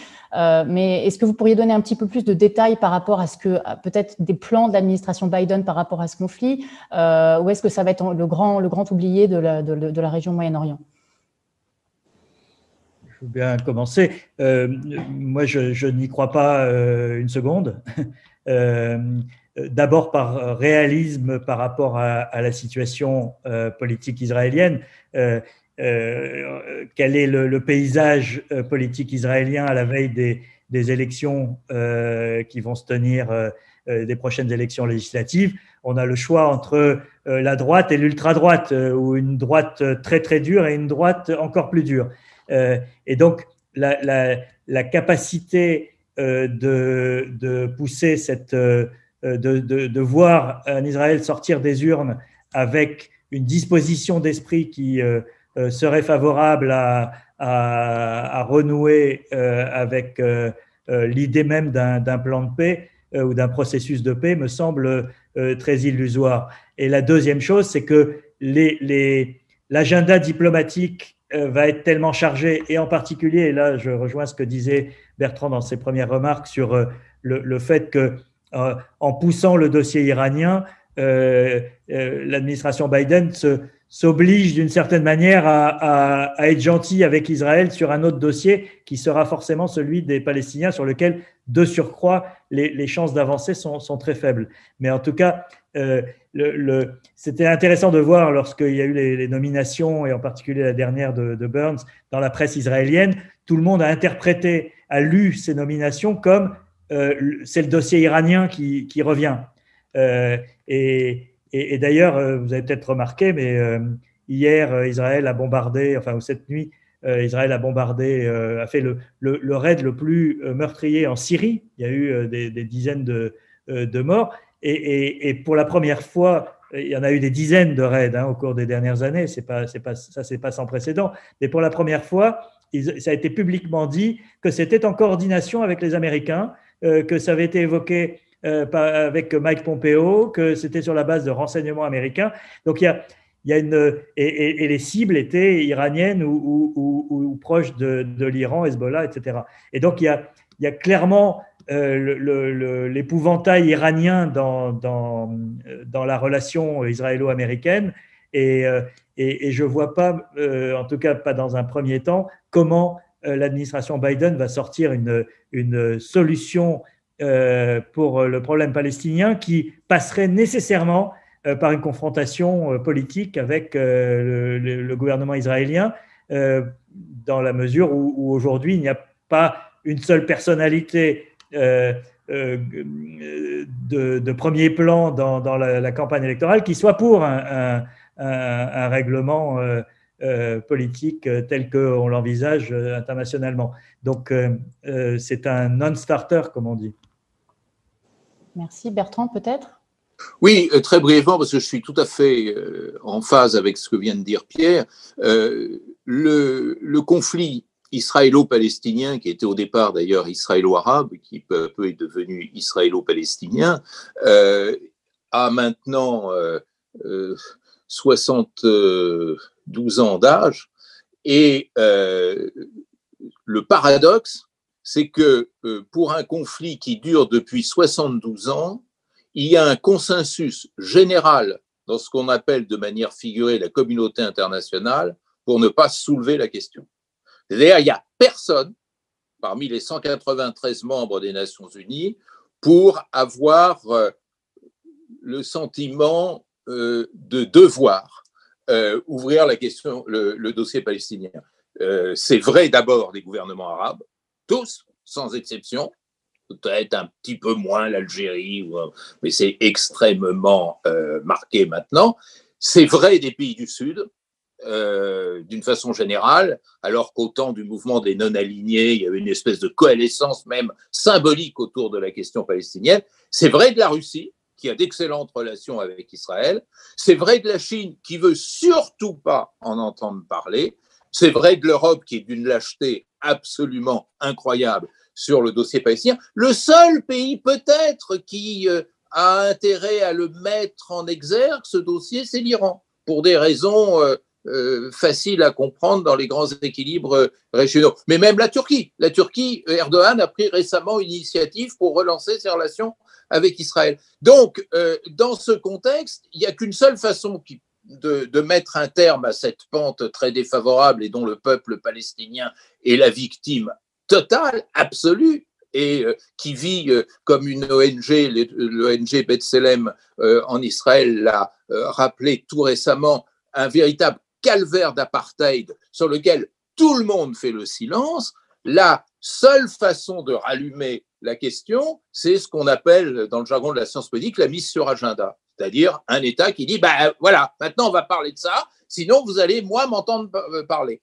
C'est ce que les hégémones pouvaient faire pendant la guerre froide. C'est ce que les États-Unis et l'URSS pouvaient faire euh, euh, pendant la guerre froide, où ils décidaient de, des conflits qu'il fallait valoriser et euh, ceux, au contraire, qu'il fallait mettre sur le tapis. Bah, maintenant, plus personne n'a la capacité de faire ça. Donc, hélas, je vois encore des années de martyrs pour le peuple palestinien.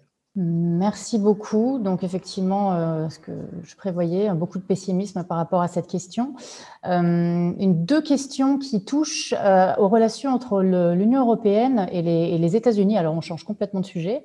à savoir une question, une première question de Solène Leclerc qui nous demande, qui vous demande vos prédictions quant à la relation États-Unis-Union européenne sous la présidence Biden. Va-t-on vraiment assister à un retour à la normale ou à une plus grande indépendance stratégique de l'Union européenne? Et elle fait écho cette question à une autre question qui est de, Cyril, qui, dit que, qui demande si une Europe de la défense est-elle souhaitable pour s'émanciper de la tutelle américaine au sein de l'OTAN et la France peut-elle convaincre ses partenaires européens, notamment l'Allemagne? Allez-y Bertrand.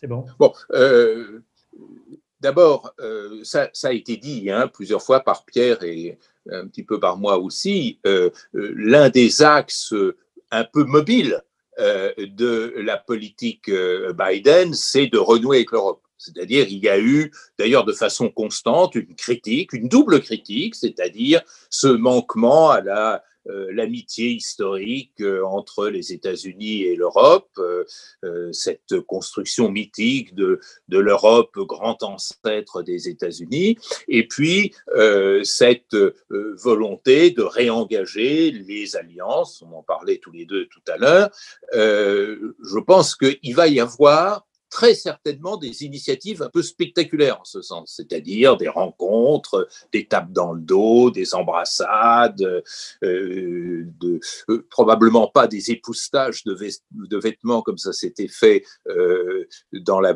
mandature précédente, mais en tous les cas des grandes démonstrations d'amitié. la question qui reste entière, c'est qu'est-ce que ça veut dire? C'est-à-dire personne n'a su nous expliquer encore ce que alliance veut dire dans un contexte qui n'est plus frontal. Euh, vous pouvez en parler avec M. de la Palisse, il vous l'expliquera très bien. Euh, on s'allie parce qu'il y a quelqu'un en face. Bon, alors, est-ce que c'est une alliance face à la Chine? Dans un contexte de mondialisation, ça ne veut strictement rien dire.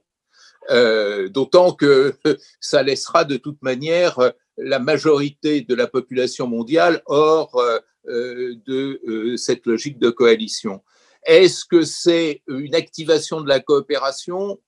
Oui, mais alors la grande question de relation internationale qui se pose, c'est est-ce qu'il faut mieux jouer du bouton de la coopération sélective ou de la gouvernance globale? La coopération sélective, c'est très bien, mais c'est rhétorique dans le monde actuel. Ça n'aboutit strictement à rien.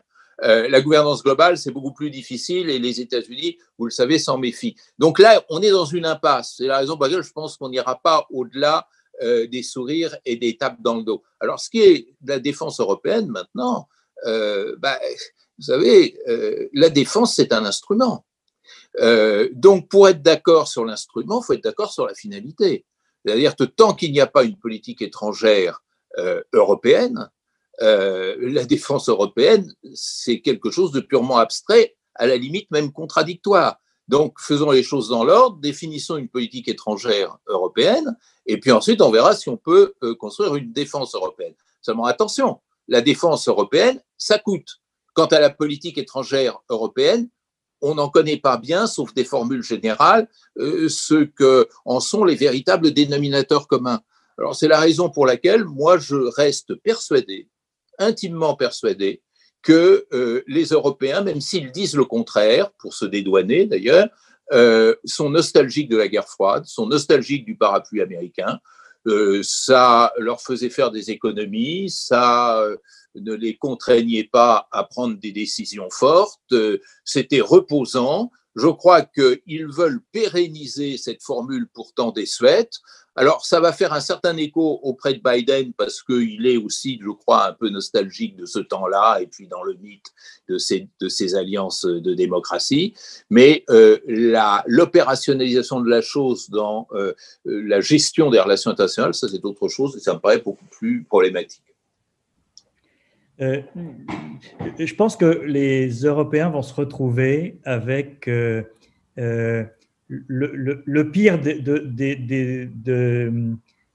deux situations, c'est-à-dire qu'ils vont devoir payer plus pour leur défense et, retrouver un, leadership américain dont beaucoup d'Européens, euh, que beaucoup d'Européens souhaitent, il faut bien le reconnaître. Euh, et on est dans une situation, je pense, euh, assez paradoxale. je pense que les Français, au bout du compte, même si, même s'ils disent le contraire, auraient peut-être préféré avoir un deuxième mandat de Trump pour euh, euh, favoriser l'émergence d'une autonomie stratégique européenne. Je, pousse le trait un peu loin parce qu'il y avait beaucoup d'inconvénients à avoir euh, Trump à la Maison Blanche dans un monde un peu, un peu chaotique, mais, mais malgré tout, il y a eu plus de progrès dans l'idée même de cette autonomie stratégique pendant le mandat de Trump que, que dans toute la période précédente. et parce que notamment du côté des Allemands, ils se sont sentis abandonnés, humiliés, rejetés euh, par, euh, par Washington. Et, je pense que la, euh, personnalité de Merkel, bon, on se souvient de, de, scènes dans les sommets G7 et autres où, où, elle a été carrément mise sur le côté par, par Trump. Et donc, aujourd'hui, on est dans cette situation où une partie des Européens, une partie non négligeable des Européens, euh, pousse un soupir de soulagement en disant ça va, le parapluie, effectivement, comme disait Bertrand, euh, le parapluie revient et on va être tranquille. Je pense qu'on ne sera pas tranquille parce que, un, l'impératif budgétaire euh, que, Trump a, martelé pendant tout le temps va, être, va continuer à être avancé par les Américains, c'est-à-dire vous devez payer votre part du fardeau.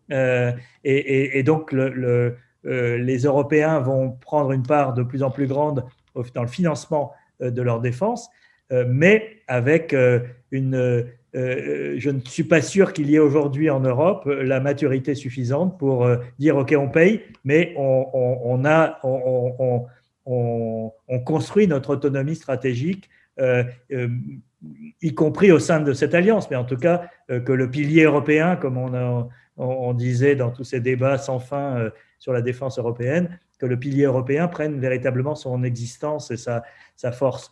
je pense que cette, cette opportunité-là, elle, est, elle est comme un mirage, elle ne cesse de se, de, de s'éloigner à chaque fois qu'on s'en approche. Euh, et, c'est ce qui est en train de se passer aujourd'hui. Après, euh, tout dépend de la manière dont, euh, dont l'administration Biden va gérer les, son, sa, politique internationale. Et, il est tout à fait possible que l'Europe se retrouve forcée dans, dans, une posture de, gérer son, environnement proche, et en particulier l'espace méditerranéen. je dis forcé parce que parce que les Américains euh, voudraient s'en dégager, voudraient s'en désintéresser. Euh, il ne faut pas, oublier que euh, l'un des, rares désaccords de Joe Biden avec Barack Obama a été sur l'intervention en Libye. Biden était contre.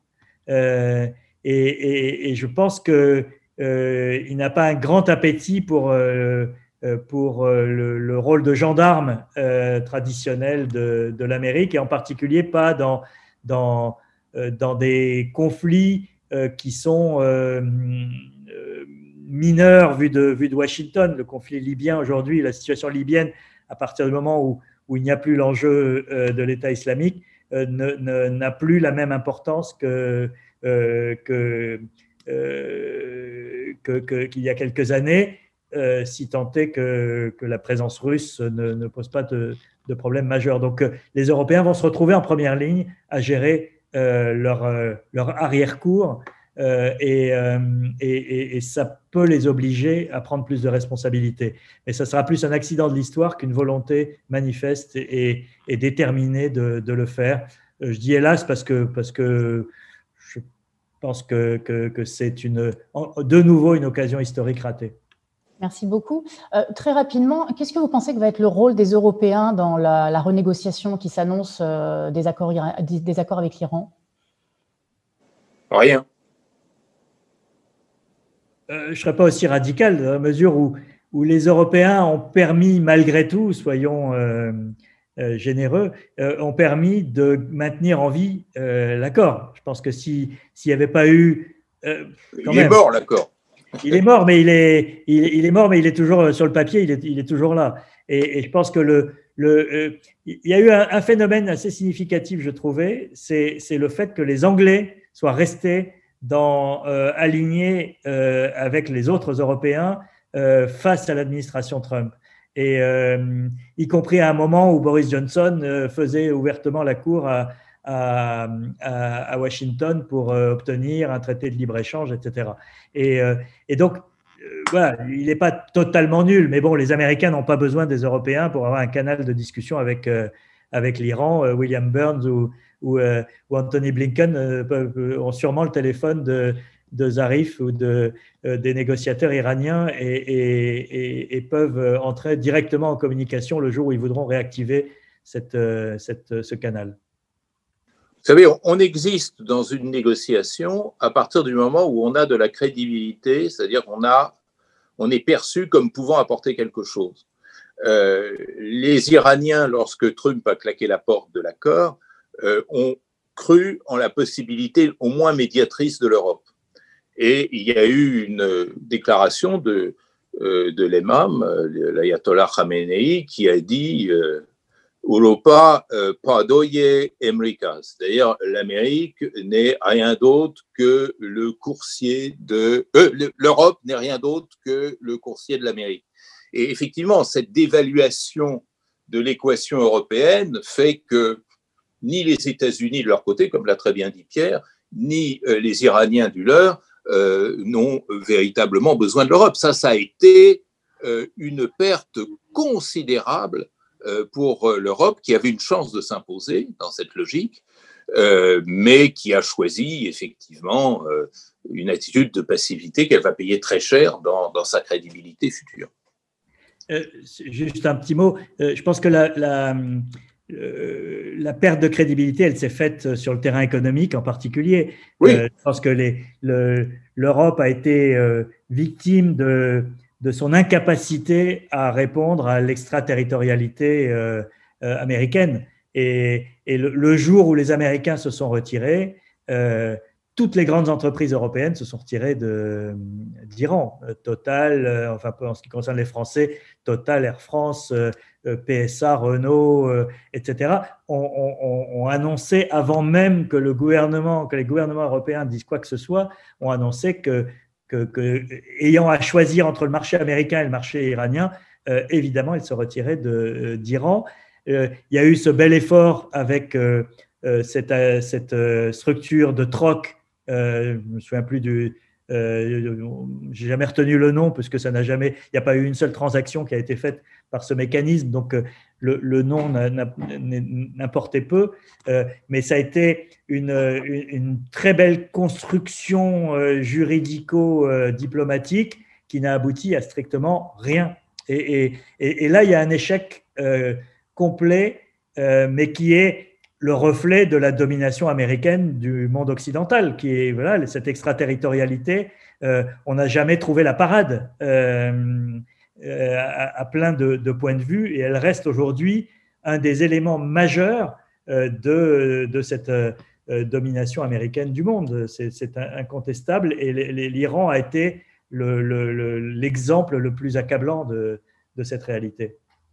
Avec peut-être une petite pointe supplémentaire au-delà de l'économie, c'est du côté iranien, l'attitude européenne n'a pas été perçue comme équilibrée puisqu'il y a eu notamment deux phrases qui n'ont pas pu du tout euh, euh, passer euh, côté Téhéran, c'est de dire les Américains sont nos alliés, ce qui n'est pas le cas de l'Iran. Donc là, il y a déjà une dissymétrie qui a été problématique et qui n'a plus rien à voir avec l'économie.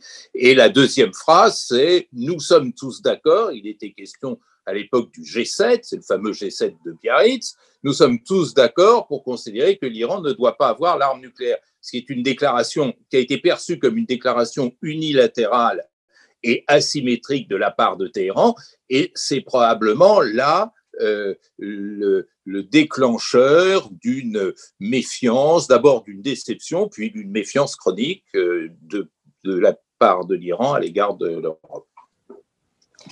Euh, Bertrand, je sais que vous devez partir dans, quelques minutes. Est-ce que vous voulez euh, peut-être avoir, est-ce que vous avez quelques mots que vous souhaiteriez dire avant de, avant, avant de partir? Oh, bah, je crois que j'en ai déjà dit beaucoup. Je veux pas. Euh, non, c'est difficile de trouver des points de désaccord avec Pierre. Hein, donc, il faudra qu'on s'exerce davantage. Mais enfin, c'est quand même intéressant de voir que euh, nous convergeons vers une idée très importante, c'est que bien sûr, euh, euh, le départ de Trump, c'est l'arrêt d'un certain nombre de risques, parce que ce qu'on n'a peut-être pas beaucoup dit, parce que c'est le passé, c'est que la diplomatie trumpienne a beaucoup déglingué le multilatéralisme. Il y, y a beaucoup de dégâts qui restent et qu'il faudra réparer. Et donc, au moins, je pense qu'on peut donner ce crédit à Biden que euh, cette euh, décomposition qui n'a jamais connu dans l'histoire contemporaine des relations internationales une telle célérité, cette décomposition du jeu international va probablement cesser. Mais comme on le dit, euh, formule est, une comparaison malheureuse et je, vous prie de m'en excuser, comme on dit à propos du virus, on est avec Biden sur un plateau.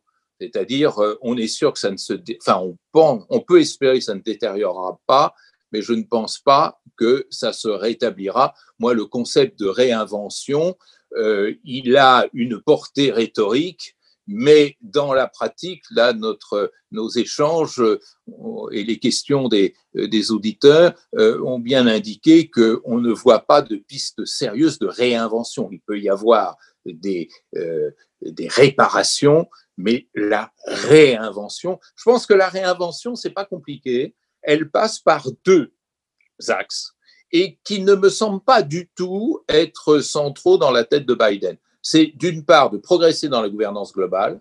Après tout, nous sommes confrontés à des défis globaux, hein, euh, sanitaires, alimentaires, environnementaux. C'est ça l'urgence, hein, beaucoup plus que les missiles nord-coréens. Et là, je ne vois rien hors la rhétorique euh, du côté euh, de la future administration qui relève vraiment de la réinvention, ou alors, je dirais, un, une lecture qu'il serait temps d'inverser de la conflictualité contemporaine. C'est-à-dire que nous gérons la nouvelle conflictualité mondiale comme on gérait la conflictualité du temps de la guerre froide, c'est-à-dire de manière hyper centralisée avec tous les blocages que cela provoque. Il faudrait redonner aux acteurs locaux une marge de manœuvre, de liberté pour se, pour se réapproprier leurs conflits et pouvoir peut-être ainsi les mener à solution. Mais là aussi, je vois rien dans euh, ce qui nous est annoncé qui aille dans ce sens. Ça me donne l'occasion de vous souhaiter, et ainsi qu'à tout le monde, une bonne soirée et de vous prier d'excuser de ce départ un peu précipité. Merci beaucoup euh, Bertrand et puis merci d'avoir pu participer à, cette, euh, à, cette, controverse. Et puis on vous souhaite une bonne soirée. Alors, du coup, on reste quand même en ligne, euh, Pierre, euh, Pierre Aski et, moi-même, et euh, ça va nous permettre, il nous reste un petit, un petit 10 minutes hein, de, discussion. Pierre, il y, a, une question de la part d'un internaute qui, et d'ailleurs, l'un de vos propos que vous avez tenus me permet de rebondir dessus. vous avez dit, vous avez parlé de l'absence d'appétit de Joe Biden par rapport à un potentiel rôle de gendarme du monde, c'est-à-dire que c'est plus vraiment sur à l'agenda ni, d'actualité. quelle va être cette répercussion par exemple, sur les relations euh, entre les États-Unis et l'Afghanistan, notamment avec les talibans Et de manière plus générale, euh, qu'est-ce que ça veut signifier par rapport à la lutte contre le terrorisme? Hmm. Alors, euh, c'est deux questions assez différentes d'ailleurs, parce que on les a souvent mélangées. je pense que l'administration le, Biden n'abandonnera pas le, processus de, de, paix, je ne sais pas si on peut l'appeler comme ça, euh, avec, euh, avec les talibans. Euh, en revanche, il, ne, il, n'y a pas, il y avait du côté de l'administration de, de, Donald Trump un côté je m'en lave les mains, moi je retire mes troupes et vous vous démerdez, quoi qu'il arrive par la suite en Afghanistan. Il l'a dit quasiment aussi brutalement. Je ne pense pas que dans l'administration Biden il y ait ce cynisme et en particulier sur les questions euh, fondamentale que pose euh, un retour des talibans sur le statut des femmes, sur euh, la, la, la, société civile afghane. Et je pense qu'il y a cette sensibilité dans, dans, du côté de, de Biden de ne pas avoir à, à, à, à, assumer une éventuelle catastrophe par la suite. Après, euh, ça complique un peu plus le jeu, ça, qui était de toute façon pas très très bien engagé malgré tout euh, euh, avec les, talibans euh, et, il n'y aura pas de d'abandon au sens où Trump était prêt à le faire. je retire les troupes et on n'en parle plus. mais Biden n'a pas d'appétit pour ses aventures militaires, c'est évident. Et, je pense que c'est plutôt une bonne chose parce que les aventures militaires américaines, Bertrand l'a dit tout à l'heure, ce sont euh, euh, presque toutes mal terminées euh, depuis un, bon bout de temps. D'ailleurs, c'était drôle quand Bertrand disait ils n'ont pas gagné une guerre depuis la, chute du mur. Mais avant non plus, je veux dire, la, guerre du Vietnam, c'est pas un grand succès de, de l'armée américaine. Donc, je pense que Biden, de ce point de vue-là, est un est un réaliste sur l'outil militaire sera utilisé. Alors, clairement, la lutte antiterroriste continuera. Euh, et de ce point de vue-là, il sera peut-être plus dans la, dans la doctrine Obama, c'est-à-dire euh, euh, on mènera la guerre euh, euh, contre le terrorisme par des drones, par des opérations spéciales, par des forces spéciales, par des, de, des appuis à un certain nombre de choses. Par exemple, les Français, je le sais, euh, euh, compte demander à l'administration Biden de renouveler le, soutien américain aux forces françaises au Sahel euh, que, Trump voulait supprimer il, y a, quelques mois seulement et que par Florence Parly s'était précipité à, à, Washington pour empêcher les Américains de couper le, robinet de leur aide logistique en renseignement, en drone, etc.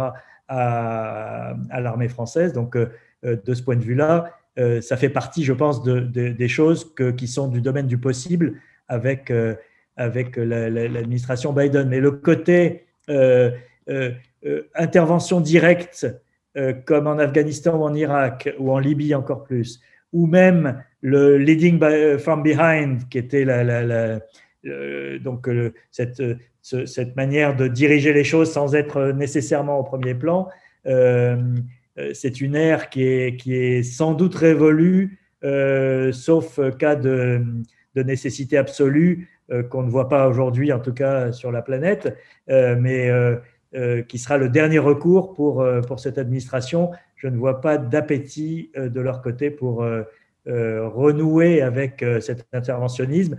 L'ère néolibérale, néoconservatrice pardon, de, de, de, qui, avait qui risquait de se, reproduire avec Hillary Clinton, soyons, soyons très clairs, euh, n'est pas euh, présente, ou en tout cas pas dominante, euh, dans l'équipe Biden aujourd'hui. Alors, c'est intéressant parce que ça permet de faire peut-être un lien avec, avec ce qu'on ce qu'on pourrait appeler une espèce de dichotomie entre la réelle politique et la morale politique. parce que vous, vous, vous, disiez que, dans, dans, à certains moments dans vos propos, que, que Biden était un pragmatique. Mais vous étiez également dans, inquiet de, de, ce fameux sommet pour la démocratie qu'il a, mis en place, euh, qu'il a instigé et qui nous fait euh, repenser à des, à des réminiscences un petit peu de ce que, des valeurs qui, qui accompagnaient un peu la mise en place de l'ordre libéral pendant euh, l'ère de l'unipolarité américaine, avec l'imposition de valeurs démocratiques dans des pays tiers, etc. Qu'est-ce que vous pensez de la place de, de l'idéologie et de de et de l'idéologie notamment libérale dans la dans la future politique étrangère américaine de Biden? Bah, c'est un petit peu ce que j'essayais de dire tout à l'heure, c'est-à-dire que il y a, on peut pas être contre un sommet pour la démocratie. Je veux dire, c'est, euh, euh, ça serait absurde, surtout avec ce qui vient de se passer euh, à la fin de, de, la période de Trump. Donc, cette idée, elle est, elle est, elle est forte et elle est, elle est, elle peut apparaître légitime, surtout qu'elle est, elle est essentiellement, elle est aussi motivée par par la montée de l'illibéralisme euh, au sein de ce qu'on peut appeler le camp démocratique. Euh, je pense à, la Turquie, la Hongrie, les Philippines, Bolsonaro, enfin un certain nombre d'acteurs de, pays liés aux États-Unis dans lesquels on a vu une sorte de, de forme d'autoritarisme.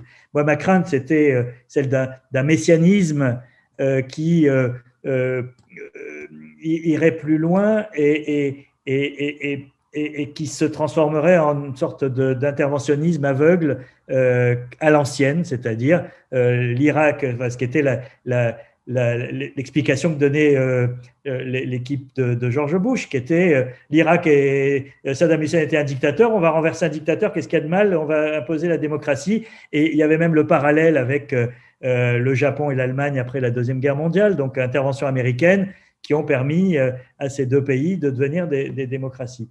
Ça, c'est un, schéma qui, qui, ne marche pas et qui, euh, j'espère, ne, traverse pas l'esprit aujourd'hui de, de, cette administration.